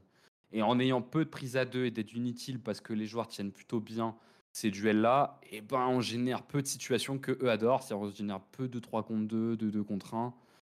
Et du coup, en fait, tu limites le nombre d'opportunités préférentielles pour l'adversaire, quitte à te faire parfois un peu avoir sur du duel pur et dur. Là, Moi, j'ai plutôt l'impression qu'elle ressemble à ça leur défense. là, je regardais donc les stats pour euh, resituer un petit peu. Ils sont 22e en fréquence de 3 points concédés et 21e en fréquence de tir au cercle concédé. Sauf que en efficacité, ils protègent très bien le cercle, ils sont 8e au pourcentage de tir euh, adverse donc. Et à 3 points, c'est dans la moyenne. Donc il n'y a pas de surchauffe et il n'y a pas de sous-chauffe non plus. quoi. C'est vraiment. euh, Ils laissent pas mal de tirs, mais ça, ça rentre moyennement. Je laisse la parole à Ben. Ce qui est ce que je dis à chaque fois quand on a ces constats-là, c'est typique euh, des équipes qui ont des extérieurs très bons défenseurs. Les équipes adverses n'arrivent pas à générer du 3 points, vont beaucoup au cercle parce que c'est le seul accès disponible de forcer un peu vers le cercle, mais avec un- une faible efficacité.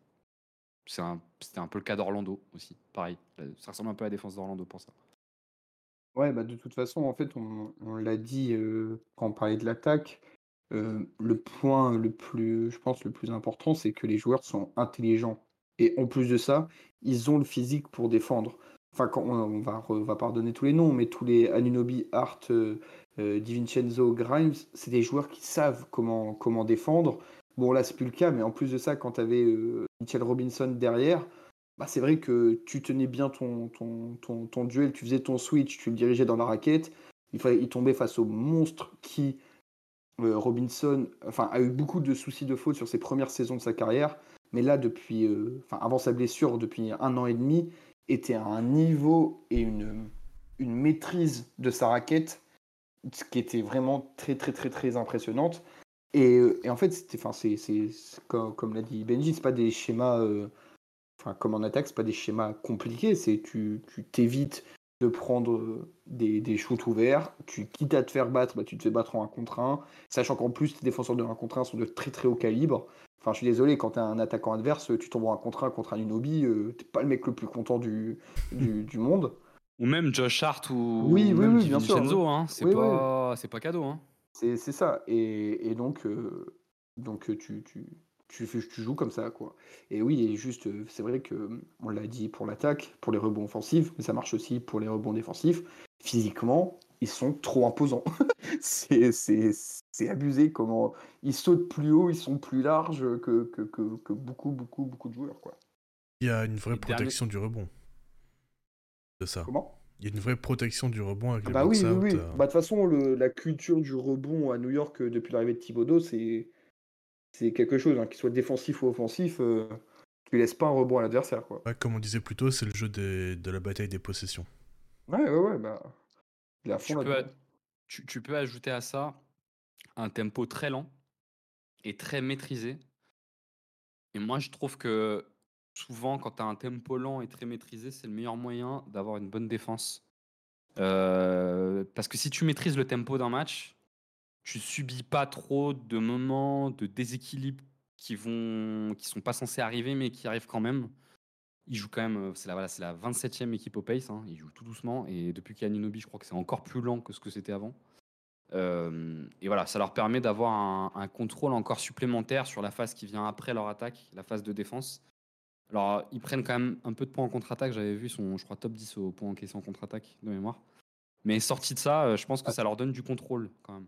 Enfin, c'est compliqué de jouer le rebond offensif et de gérer la transition euh, en même temps. Tu... Enfin, si tu commences à faire les deux, va falloir, falloir vrai. Et, et, je pense que dernier élément qui, est, qui leur aide à défendre, qui n'est pas un élément statistique, je pense que cette équipe euh, plaît énormément aux fans d'Enix. Et bah plaît énormément aux Garden. Et, euh, et franchement, enfin, ne serait-ce que pour ça, pour les matchs d'Enix, il y a une ambiance au Garden sur les matchs d'Enix qui franchement, moi, j'avais pas vu depuis euh, peut-être l'époque Carmelo Anthony, où ça, où ça a marché bien. Et... En même temps, entre deux, il n'y a, a, pas eu grand-chose. non, mais il y a eu les autres années, avec Thibodeau et Randall et Bronson, et je trouve que c'est encore un niveau au-dessus. T'as pas aimé le quatuor euh, Carmelo, Noah, Rose et Porzingis Ça t'a. non, ça m'a pas. bizarrement, ça m'est pas resté en tête. Tu vois. euh, mais euh, et, souvent, quand tu as une équipe comme ça, ça aide à bien défendre. Du coup, il y a énormément, enfin, il y a une espèce de cercle vertueux d'énergie et mine de rien, à la défense, c'est des plans def. Mais bon, quand tu as des très forts défenseurs individuellement, euh, c'est plus trop du plan def, quoi. C'est de l'énergie. Enfin, c'est pas que du plan def, quoi. C'est de l'énergie, la capacité à toujours être à. Ils ont quand même une belle capacité à toujours être à 110 quand l'adversaire est à 100%, quoi. Puis je trouve que c'est. des Enfin, ça, ils ont un personnel défensif assez polyvalent que ce soit sur du on-ball, du off-ball, à travers les écrans, tout ça. J'ai l'impression que c'est quand même, enfin surtout leur trio euh, DiVincenzo, Art, Aninobi, qui est très complet. Et ça, c'est vachement intéressant aussi, parce que du coup, t'as pas vraiment de faiblesse euh, finalement euh, sur ces postes-là. Mais je pense que le trio Art, Aninobi, DiVincenzo a des grosses minutes dans toutes les équipes de l'NBA. Je, je pense sincèrement qu'ils ont. Allez, on va rajouter Artenstein pour être complet. Le quatuor Artenstein, DiVincenzo, Anunobi, Art, je pense, est un des et peut-être le meilleur quatuor ou l'un des meilleurs quatuors de role player. Ça veut dire ce que ça veut dire? De role player de l'NBA. Vraiment. Hein. Enfin, les quatre, ils sont fabuleux. Hein. vraiment. Hein. tout à fait, d'accord. Mais je suis en train juste de vérifier un truc, mais en, plus, j'ai l'impression que DiVincenzo, euh... enfin, je sais pas s'il était sous-utilisé ou. Euh, mais j'ai l'impression qu'il a jamais, s'est jamais autant plu que, qu'à New York. Enfin, il a jamais été autant optimisé qu'à, qu'à, New York, j'ai l'impression. Ah oui, il y avait le début à Milwaukee un peu. Ouais, il était titulaire quand même Milwaukee. Hein. Ouais, c'est vrai, c'est vrai. Il, était Parce que moi, je pensais qu'un peu, j'avais oublié, je pensais qu'à passage Sacramento, Golden State, où j'avais l'impression que c'était un peu, un peu moins bien, mais. Euh, je peux pas dire de conneries, mais mémoire, il s'est fait les croisés à Milwaukee, non? C'était pas ça. Il s'est pas fait les croisés. Milwaukee, du coup, l'a pas prolongé. Et derrière, à, Milwaukee, il a une saison à 27 minutes euh, par match quand même. Ouais, je crois qu'il est starter. Ouais, oui, il est starter. Et voilà, c'est ça. L'année d'après à Milwaukee, je crois qu'il se fait les croisés. Et du coup, il le garde pas. Et ouais, il le bouge. Et l'année dernière, il avait un rôle sympa à Golden State. Hein. Il jouait. Ouais, mais je trouve qu'il n'était pas, pas optimisé comme il l'est actuellement, quoi. Voilà, je regarde les minutes, il jouait plus de minutes à Golden State qu'il en joue Ouais, ouais, ouais, je, je, suis, d'accord, mais j'avais l'impression qu'il était. Après, c'est peut-être qu'un un truc visuel, mais je sais pas, j'ai l'impression que là, il est, il est utilisé à son plein potentiel, comme on l'a dit, on l'a dit sur les, les, les, enfin, c'est un energizer de fou, quoi. Et j'ai l'impression qu'il était un peu trop dans le contrôle à Golden State. Non, non, il a trouvé son équipe, il a trouvé son rôle et c'est, c'est, impeccable. Euh, juste dernier élément quand même. Euh, je pense, après, je sais pas si on parle des trades tout de suite, mais au cas où on parle des trades du trade tout de suite sur Quentin Grimes quand même, qui moi, je le porte pas spécialement dans mon cœur et j'ai du mal à comprendre l'attachement des fans d'Enix pour euh, Grimes. Pour moi, c'est juste un gars qui met des tirs open, quoi. Enfin, peut-être qu'il y a un monde où Quentin Grimes, c'est un shooter de système, peut-être, mais Thibodeau, il a pas de système pour des shooters, donc ça sert à rien. Euh, du coup, je capte pas trop défensivement, je le trouve bof. Pourquoi je le trouve bof? Sur l'homme en, en un contre un, il est pas mauvais mais il peut pas switch trop. Il navigue pas spécialement bien entre les écrans. Mais ouais, c'est un, mec, c'est un, mec qui défend bien l'ISO, qui met des tirs open et qui est pas trop mauvais sur la, sur les, sur l'attaque des close-out, sans être incroyable non plus. Qui probablement a peut-être un monde où c'est un shooter de système, mais Thibodeau a pas de système pour ses shooters.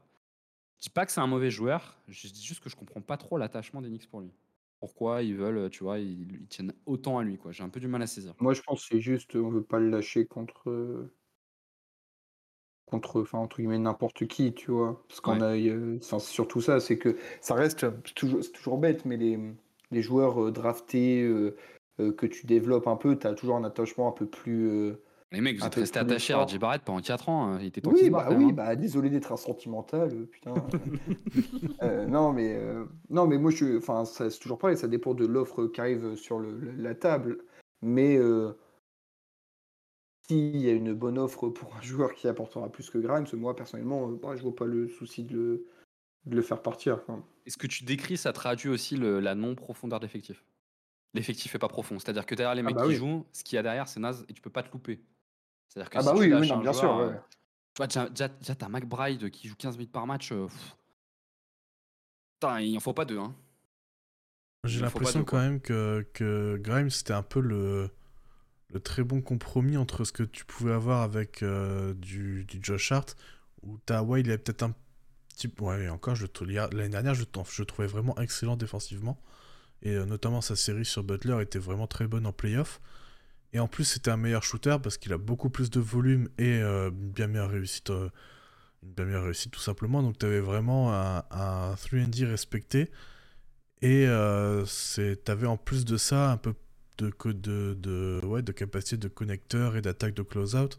Et du coup, ça, te donne un peu le joueur, euh, le role player moderne par excellence. Et finalement, il n'a pas réussi à vraiment confirmer cette année.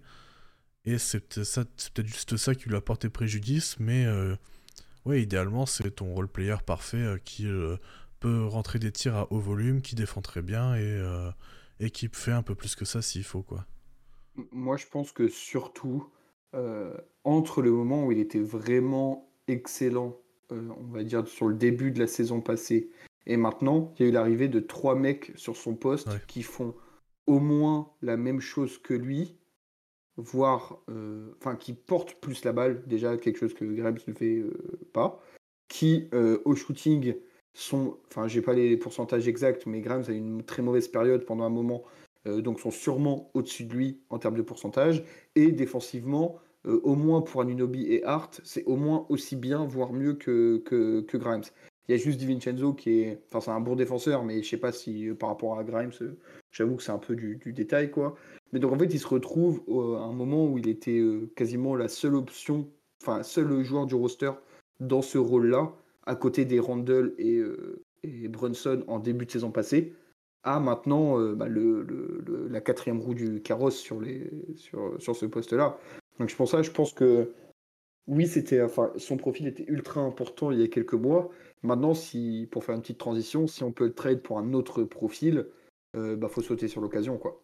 Ouais, parce que du coup, je regardais, mais ouais, en fait, c'est ça, ce que tu dis, c'est complètement il s'est complètement fait remplacer par des joueurs qui sont meilleurs que lui à, ce poste, notamment bah, avec Vincenzo et Anunobi. Notamment Divincenzo. Vincenzo et Anunobi, et du coup, tu as moins besoin de lui et euh, tu as moins de place pour lui. Et donc, effectivement, ouais, Vincenzo, euh, euh, c'est la meilleure version de Quentin Grimes possible, avec un peu de playmaking. Ah ouais, c'est ça. C'est qu'il a plus d'années d'expérience en plus, donc, donc voilà.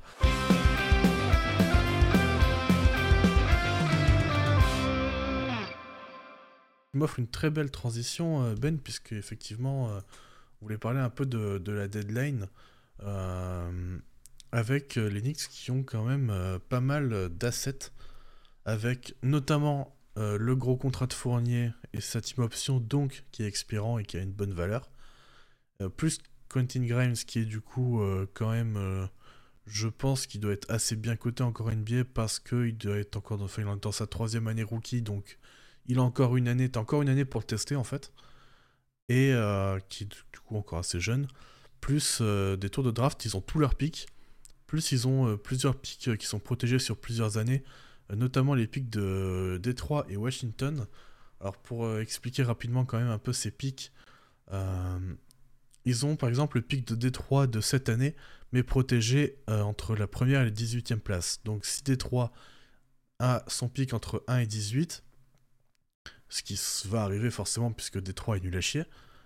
Euh, New York ne conserve pas le pic, mais il est protégé ensuite. Enfin, il se décale du coup en 2025, où là il est protégé entre la première et 13e place.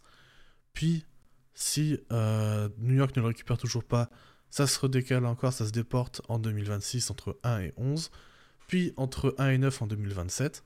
Et si Détroit n'a toujours pas envoyé son pic à New York en 2027, ça se transforme en un second tour de draft pour New York.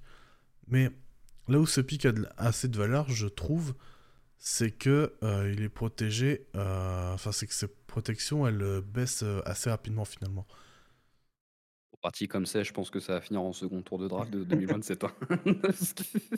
j'espère qu'en 2026, ils seront plus en, 7, hein. sinon la tristesse.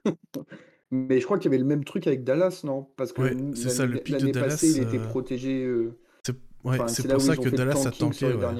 Dallas a tanké sur la, sur la fin de saison pour que leur pick soit dixième et ne pas l'avoir, euh, enfin, avoir à l'envoyer à New York. Donc là, New York a le pick de 2024 de Dallas qui est protégé encore une fois entre 1 et 10. Même si c'est toi, Dallas, a priori, devrait pouvoir euh, au moins faire le play-in, donc, euh, donc avoir. Euh, enfin, donc ne plus, ne plus avoir leur pic. Donc tu as potentiellement le 2024 de Dallas. Et ce pic-là, si jamais Dallas se retrouve à faire un tanking de fin de saison et récupère son pic de draft, il se redécale en 2025, protégé 1-10. Et ils ont pari avec Washington, donc qui est protégé entre 1 et 12 en 2024, puis 1 et 10 en 2025 et 1 et 8 en 2026. Washington qui vient de commencer son rebuild et donc euh, c'est un pic qui pourrait éventuellement avoir un peu de valeur euh, en 2026. Il l'a récupéré comment le pic de Détroit? Tu l'as l'info euh... J'ai l'historique des trades, mais j'ai pas les détails. En tout cas, euh, ce, qui, est sûr, c'est qu'ils ont tout pour être un peu agressifs au cas où il y a une opportunité de marché. parce que Franchement, je pense que les Knicks, ils ont aucun intérêt à avoir autant de tours de draft vu dans ces années-là, dans les 2-3 années à venir, vu leur étape. Ils sont sur une étape où ils ont un coach qui aime plutôt les joueurs d'expérience, où ils ont des joueurs qui vont rentrer dans leurs 3-4 années de forme. Donc euh, voilà, il n'y a pas trop d'intérêt à garder ces, tours de draft. Enfin, je pense qu'en tout cas, ils ont tout intérêt à les lâcher. Surtout que voilà, euh, des pics au-dessus de la dixième place, bon, la valeur, elle est quand même tout à fait relative. Euh, donc ils pourront être agressifs. Donc la question qu'on peut se poser, c'est quel profil ils ont besoin? Ah, Et il y a deux. Alors, déjà, quelles sont les rumeurs actuellement, à peu près, Ben, si tu as suivi euh? Alors, les deux dernières rumeurs que moi j'ai vues euh, passer, c'est euh, de un, Malcolm Brognon, qui me semble être une option toute désignée parce qu'il bouche pas mal de. Enfin, il bouche le trou principal de la création secondaire, enfin, création du banc. Euh, et qu'il est dans une équipe qui, je pense, ne veut pas le conserver. Et euh, moi, j'ai vu passer tout. Et qu'il est bon, quand bien il sûr, Et qu'en plus, il est... Non, il est bon cette année, quoi. Oui, je suis, non, mais je suis, je suis d'accord. Hmm. Et euh, l'autre option que j'ai vue tout à l'heure, alors le trade me paraissait euh, extrêmement cher euh, pour, euh, pour, pour le, le joueur, mais c'était euh, Grimes, Fournier et 5 premiers tours, avec des protections et tout, mais 5 premiers tours, hein, 5 premiers tours, pour euh, Michael Bridges. Euh, bon, c'est c'est hors de prix, mais ça veut dire que peut-être qu'il y a des rumeurs dans lesquelles euh, Michael Bridges est sur le, le, le, le marché. Alors, si on me dit euh, mes 5 premiers tours pour euh, Michael Bridges, euh, je préfère aller directement à Brooklyn et lui casser la gueule tout seul. mais Avant que ça parte en couille. voilà. Mais, mais voilà, vous voyez l'idée. Donc en fait, c'est bête, mais je pense que les deux joueurs définissent parfaitement ce que recherche New York. Soit un créateur pour le banc, soit euh, rajouter encore dans les profils qu'a l'air d'apprécier plus, plus, plus euh, Thibodeau. Euh, donc tous ces euh, ailiers un peu, euh, un peu à la Toronto euh, vibe euh, de, de l'année dernière, quoi. Bon, quitte à lâcher 5 premiers tours de draft, aller chercher Scotty Barnes. hein. Oui, oui, non, mais, non, mais moi, 5 premiers tours de draft pour euh, Michael Bridges, les gars, faut se. Euh, Je pense que c'est un mec qui a voulu faire un, un mock trade et qui s'est un peu. qui s'est un peu pas. Attends, j'ai essayé de retrouver où est-ce que j'ai vu, euh, j'ai vu En ça. tout cas, eff- effectivement, ça, ça, ça signifie qu'il y a deux profils euh, qui pourraient chercher.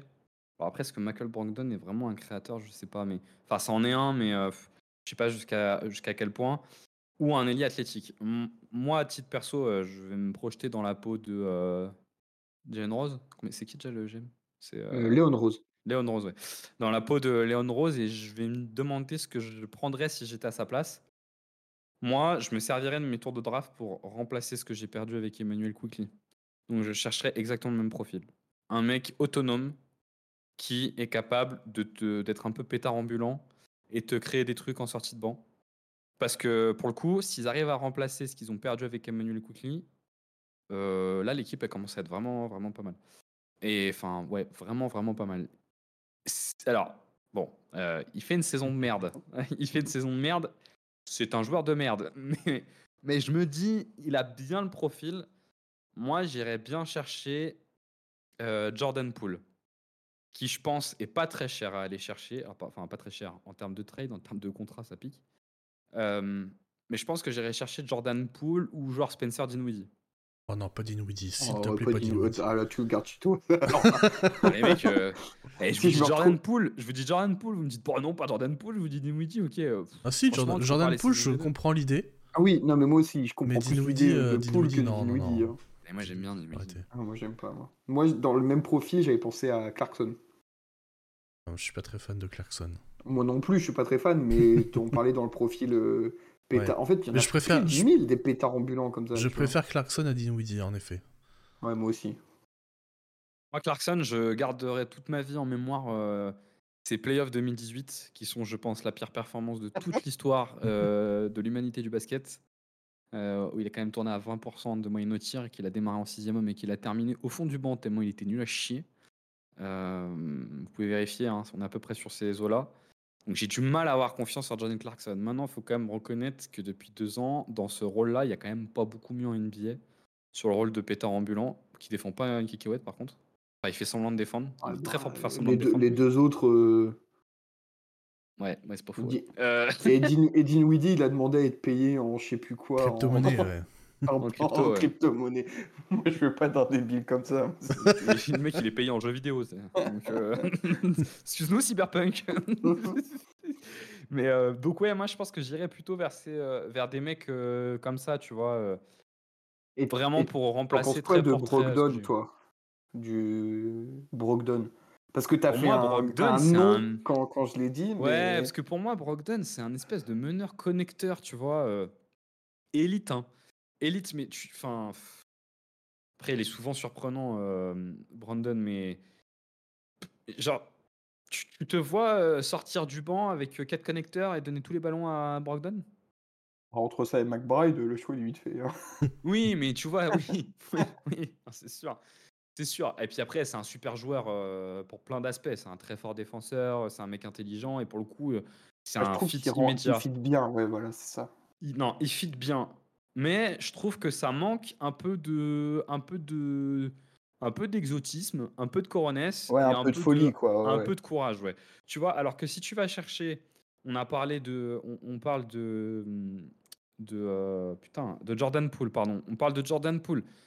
Alors, je pense qu'il coûte un peu cher, mais bon, euh, si ça, enfin, ils ont tellement de pics. Si tu vas chercher Colin Sexton, tu vois, euh, par exemple, avec tout ce que tu as, peut-être que tu as moyen d'aller le prendre. Bah, je trouve déjà que, tu vois, tu passes un, un petit cap, un petit cap et que c'est pas inintéressant. J'ai un peu peur qu'ils aillent vers des solutions de facilité, genre soit aller prendre un ailier, soit aller prendre genre Markel Fultz en fin de contrat, tu vois, un truc comme ça, quoi. Et qui pour moi serait une mauvaise idée. moi j'aime bien l'idée euh... Brogdon, hein, perso. Ouais. Bah, c'est un joueur en fait où il a, il a jamais été aussi fort que quand il était à côté de, de bons joueurs, que ce soit à Milwaukee ou à euh, Boston l'année dernière. Euh, parce que du coup, euh, c'est là où il est le plus optimisé, il a été le plus efficace. Et il t'offre, je trouve, pas mal de, polyvalence de, et de, de flexibilité dans tes line-up. Donc, donc ouais, je pense que c'est actuellement, ça peut être le meilleur compromis, en tout cas, pour. Dans le genre qui va pas te coûter trop cher, puis qui t'apporte beaucoup de, de choses différentes, j'aime beaucoup l'idée. Il y, en, a un autre, alors je ne sais pas quelle saison il est en train de faire, je vais aller check vite fait, euh, mais que j'aime beaucoup. J'en ai deux, trois autres en tête, moi. Hein, beaucoup dans l'idée du, euh, du meneur backup, c'est euh, Montemoris. Alors je sais pas quel niveau il est actuellement. Je, crois qu'il s'est blessé. Il est peut-être blessé. Ah bah oui, c'est ce que j'étais en train de voir. Ok. Parce que je m'étais, j'étais passé sur un article de trade tout à l'heure et euh, c'était un truc de début de saison et il l'avait mis lui, mais bon, il est blessé. Euh, et donc euh, bah, c'était celui auquel je pensais. Et du coup, je n'y bah, pense plus. Fin du rêve. Non, mais tu vois, tu peux penser. Moi, je pense que voilà, tu peux aller chercher. alors, effectivement, tu as Brogdon, mais tu peux aller chercher dans ces mecs qui sont des, des mecs habitués à prendre un volume important de tirs un peu pourris, mais qui, va, qui vont continuer à les prendre. Et il te faut quelqu'un qui un soir sur deux ou sur trois euh, est capable de dépasser la barre des 20 points de manière un peu autonome. Tu vois, Terry Rozier, par exemple, aurait pu être un bon profil là-dedans, mais maintenant il est à Miami avec un super démarrage. Un Quentin. Très bon le démarrage de Terry Rozier. il arrive dans une période à Miami qui est vraiment pas folle, donc. Euh, c'est pas fou, c'est pas faux. L'intégration est, compliquée, disons il démarre bien les matchs, il a envie de faire des passes, puis au bout d'un moment, il commence à péter un câble, il veut scorer tout seul. et puis ça, va, ça va, ça va, Je, l'ai pas trouvé forceur. Euh. Pas sur les débuts de match. Après, en tout cas, donc Terry Rozier, c'est mort, mais je pense que Terry Rozier aurait pu être une bonne option, tu vois. Je pensais à Kobe White, qui fait une très bonne saison, mais je sais pas si les Bulls euh, sont prêts à le lâcher. Euh, je pensais aussi, dans le même registre, à. c'est un, un, cran en dessous, mais peut-être qu'il coûte moins cher, mais à Caris Lavert ou à Cam Thomas je pense que tu peux pas trade avec les Cavs parce que je pense que les Cavs n'iraient pas renforcer les Knicks. Mais tu vois, en tout cas, ces profils-là, moi, me paraissent intéressants sur leurs besoins. Je pense qu'ils ont besoin d'un mec qui ne va pas changer le fond de leur système et qui remplit un trou. Je pense pas que Malcolm Brogdon remplisse un trou. Je pense que Malcolm Brogdon vient optimiser l'existant. Ce qui est déjà pas mal, hein. Ce qui est déjà pas mal. De toute façon, tu peux pas te plaindre d'avoir Malcolm Brogdon. Mais je suis pas sûr que c'est ce qu'il faut. Je suis vraiment pas sûr. Est-ce que, selon vous, tu prends le risque de envoyer un ou deux de tes bons joueurs pour la Lavine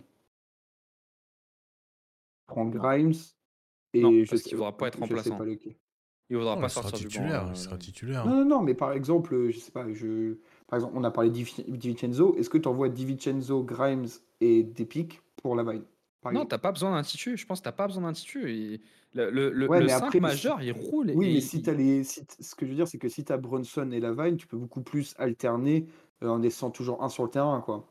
Peux faire jouer Lavine avec le banc ou, euh, ou Brunson avec le banc, ouais. déjà, la, déjà, Lavine, il a, déjà, Lavine, je crois, il a un contrat à 40 millions par an. Oui, mais c'est pour ça que j'ai pas regardé les contrats, mais tu vois, s'il faut mettre euh, Art à la place de. de... Tu vois, Art. je parlais juste dans le principe, tu vois. Alors, je, pense que ça peut être intéressant de le mettre dans ce genre de trade, tu vois.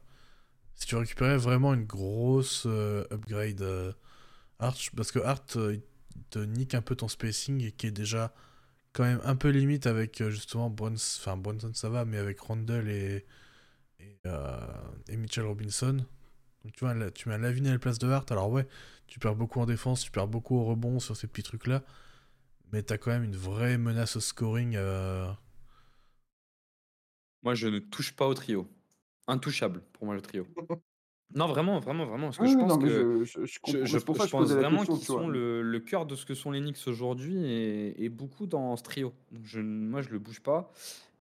Alors, à l'été, c'est différent. À l'été, c'est différent. J'ai jamais les mêmes euh, logiques à l'été parce qu'à l'été, tu as le temps de construire quelque chose. Mais pas à la façon, on va signer les. Browns cet été, donc euh, Ouais. c'est mon, mon nouveau. euh, changé. plus LeBron. Là, dans- Non, juste, euh, juste les Browns, je viens d'avoir un flash. là, c'est- J'ai vu la lumière. Ah, c'est pas compliqué, il faut juste prendre le fils. hein. Tu prends le fils, t'as les. Donc, euh, comme le fils, personne va en vouloir, à mon avis. Bon, Il y, a C'est bien- pas com- il y a bien une équipe qui peut vouloir vendre des maillots et, et récupérer le Ah fils. bah, faut- Les Faut- faudrait Charlotte être sacrément con pour pas le prendre si t'es sûr d'avoir les Browns. Hein. Faudrait franchement être vraiment con. hein. mais euh, ouais, moi je, ouais non, je, mais en tout cas, non, je- moi je valide que je touche pas au 3 et que euh, voilà, je prendrais euh, profil comme je l'ai décrit, euh, profil euh, sortie de banc, euh, scoreur, scoreur sortie de banc. Ouais. Je sais pas. Je trouve euh, que pas correspond assez bien. hein. Ouais, je- Ouais, mais- que- ouais, ouais, c'est pas faux. Benji, il aime bien les joueurs un peu débiles euh, qui... qui... qui peuvent mettre 40 points un soir et 2 points le lendemain. C'est un peu. Non, mais par exemple, je, je te prends un exemple dans le prolongement de ça. Je pense que quand tu as des 5 très altruistes, c'est important d'avoir un joueur qui l'est pas dedans Hmm. et qui vient péter cette routine d'altruisme. Quand il n'y a pas Brun- Brunson et Randall sont très bien là-dedans parce qu'ils sont pas là-dedans et viennent péter un peu la routine d'altruisme. Quand tu prends par exemple en début de saison ce que faisaient les Nets, je les ai beaucoup re- regardé jouer les Nets et ils avaient des rotations, enfin des joueurs sur le terrain qui étaient mine de rien dans une logique assez altruiste autour de Ben Simmons, même de Dinwiddie, de Michael Bridges, de, de Cameron Johnson, etc., etc. Et en fait, l'équipe, je trouvais qu'elle tournait beaucoup mieux quand rentrait Cam Thomas. Parce qu'à un moment donné, faire un petit écart, plus un petit écart, plus un petit écart, ça fait un grand écart, ok? Mais parfois, euh, ça permet surtout à la, à la défense de se remettre en place. Et d'avoir un mec qui se dit, allez, on stoppe là dans cet enchaînement d'écarts et on attaque, bah ça, ça te fait monter un peu en efficacité. Enfin, c'est nécessaire. Je sais pas si ça te fait monter en efficacité, mais c'est nécessaire. Et c'est pour ça que je pense qu'en sortie de banc, ils ont besoin- ça leur ferait du bien d'avoir un mec qui est là-dedans. Ça se tient. Moi, Cam No Pass, Ça se j'aime pas trop. Comment? Cam No Pass, No euh, oh là là. Oh. Ouais, mais t'en as besoin par moment de mecs comme ça, euh, tu vois, qui font pas Ouais, mais et, euh, lui, c'est vraiment trop, je trouve. Tu vois C'est vraiment, c'est je Ouais, prends la bah. balle et je vais prendre mon pull-up mi-distance et voilà, je suis content. Ouais, Ouais, J'avoue qu'il y en- il y en a pas énormément des. Enfin, des mecs qui sont officiellement sur le départ, quoi, dans les franchises. Ouais. Il y a... Après, il y a toujours des trades que tu n'attends pas qui tombent à la trade deadline, mais. euh, Ouais, Moi, je trouve qu'il y a pas mal de monde quand même, hein, tu vois. On a, on a Non, mais cité dans ce profil-là, hein. pro- ouais, mais c'est pas des mecs, on sait pas s'ils vont tous. euh, Enfin, s'ils sont sur le. Pour moi, la plupart sont pas dispo, tu vois, dans ceux qu'on a cités. Ouais, euh, voilà, c'est ça ce que je voulais dire. Merci. Ouais, ouais, ouais, mais euh, non, j'entends, j'entends, mais on a, tu vois, on a cité des Clarkson, je pense qu'il peut bouger, hein, il y a rien de fixé. On a cité Kobe White, moi je pense que Kobe White, euh, c'est pas non plus, euh, tu vois. euh, Oui, non, mais c'est pas des intouchables, hein, mais euh, c'est des ouais, joueurs qui vois, sont euh. pas trop au cœur des rumeurs pour l'instant et qui, a priori, sauf de vraiment quoi. offre de fou, vont pas bouger, quoi. Par contre, je comprendrais pas les liens. Dennis Schroeder aussi, tiens, je me disais dans les mecs que tu peux peut-être aller chercher. Le Le meilleur joueur du monde, hein, monde. on n'oublie pas. Meilleur joueur du monde. Non, On mais pas. non, Dennis Schroeder, je pense que ça pourrait être bien. Un Dennis Schroeder, ça, ça, a bien le profil, tu vois. Bon, Il a en- la en défense, en cas, plus. le- Il a la L'un des- défense, il joue dur. Un des seuls trucs qu'on qu'on peut dire, c'est que, bon, par contre, Grimes, ça a l'air vraiment d'être euh, dans les rumeurs plus, plus, plus, quoi. Donc, euh, Ouais. c'est- ça, ça m'étonnerait vraiment pas qu'il y ait un truc euh, qui bouge euh, avant, Surtout avec avant la euh, fin de, de la le, deadline. le package avec Fournier est vraiment tout trouvé, quoi. Un expirant avec Ouais, un assez gros contrat, plus euh, Grimes en contrat rookie. jeune. Plus des pics. Ouais. Non, c'est parfait. j'ai- un- je viens de passer sur deux, trois articles, euh, deux, trois articles des New-Yorkais. Il y aurait des rumeurs pour Gafford. Je pense que c'est pour Ah, j'avais vu prendre la place ça de aussi, ouais. Robinson euh, qui, J'avais vu passer ça. qui, qui de, bah, si, si font Gafford, c'est qu'il n'y a plus aucun espoir pour euh, la saison de, vu de. Robinson. Mais ouais, voilà, c'est ce qui ressort, en tout cas. Mais ouais, sur- si euh, tu peux faire euh, Gaffo- euh, Gafford et récupérer un petit mec pour le banc dans- à Washington parmi tous les, tous les gars qu'ils ont, un, je sais pas, il, doit y avoir un Delon Wright je crois que la rumeur Gafford, elle datait pas d'avant justement la Disable Exception qu'ils ont pas eu. Il est quand même à 10 millions l'année, Gafford. Et... Je sais pas, j'ai vu un. Là, je suis tombé sur des articles d'il y a euh, deux jours, 5 heures Ouais, et non. 2 heures. Ouais, ouais, deux non, jours, bah, peut-être pas, ouais. Bon, après, c'est Peut-être peut-être pas, ça a ouais. terminé au bout du, au bout du jour. hein. Bon, ça va finir avec Cole Anthony cette affaire, et puis voilà. Plutôt mourir. Ah ouais. Euh, monsieur, je vous propose de conclure sur ces New York Knicks. Un, un dernier mot sur euh, cette franchise. euh, Ouais, moi juste pour conclure, dire que, bah, comme je l'ai dit en préambule, c'est que on ne sait pas comment ça va se passer là sans Randall. On ne sait pas combien de temps il est, absent. Peut-être que vous allez écouter cet épisode dans trois semaines et Jalen Brunson tournera à 45 points par match. C'est une possibilité. Peut-être qu'on va se faire casser la gueule par Charlotte ce soir. C'est une autre possibilité.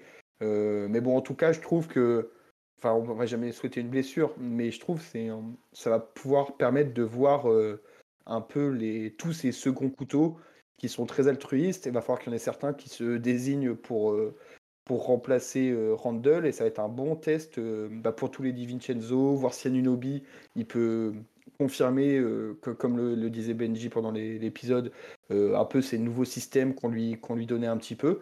Et bon, bah, c'est c'est- c'est dommage que ça arrive quand il est en pleine bourre, euh, la blessure de Randall, mais euh, peut-être que ça peut permettre de voir d'autres gens éclore. Et Oui. puis, euh, moi, je terminerai par euh, la phrase d'un grand philosophe euh, qui a dit euh, ce monument sorti du Madison Square Garden, fuck KD. Et moi, je dirais euh, fuck New York et fuck les Knicks. Et euh, bah, je Et vous fuck souhaite à et tous. je vous souhaite à toutes et à tous une très bonne soirée, une très bonne journée selon quand vous écoutez cet épisode. Et on se dit à très bientôt. Salut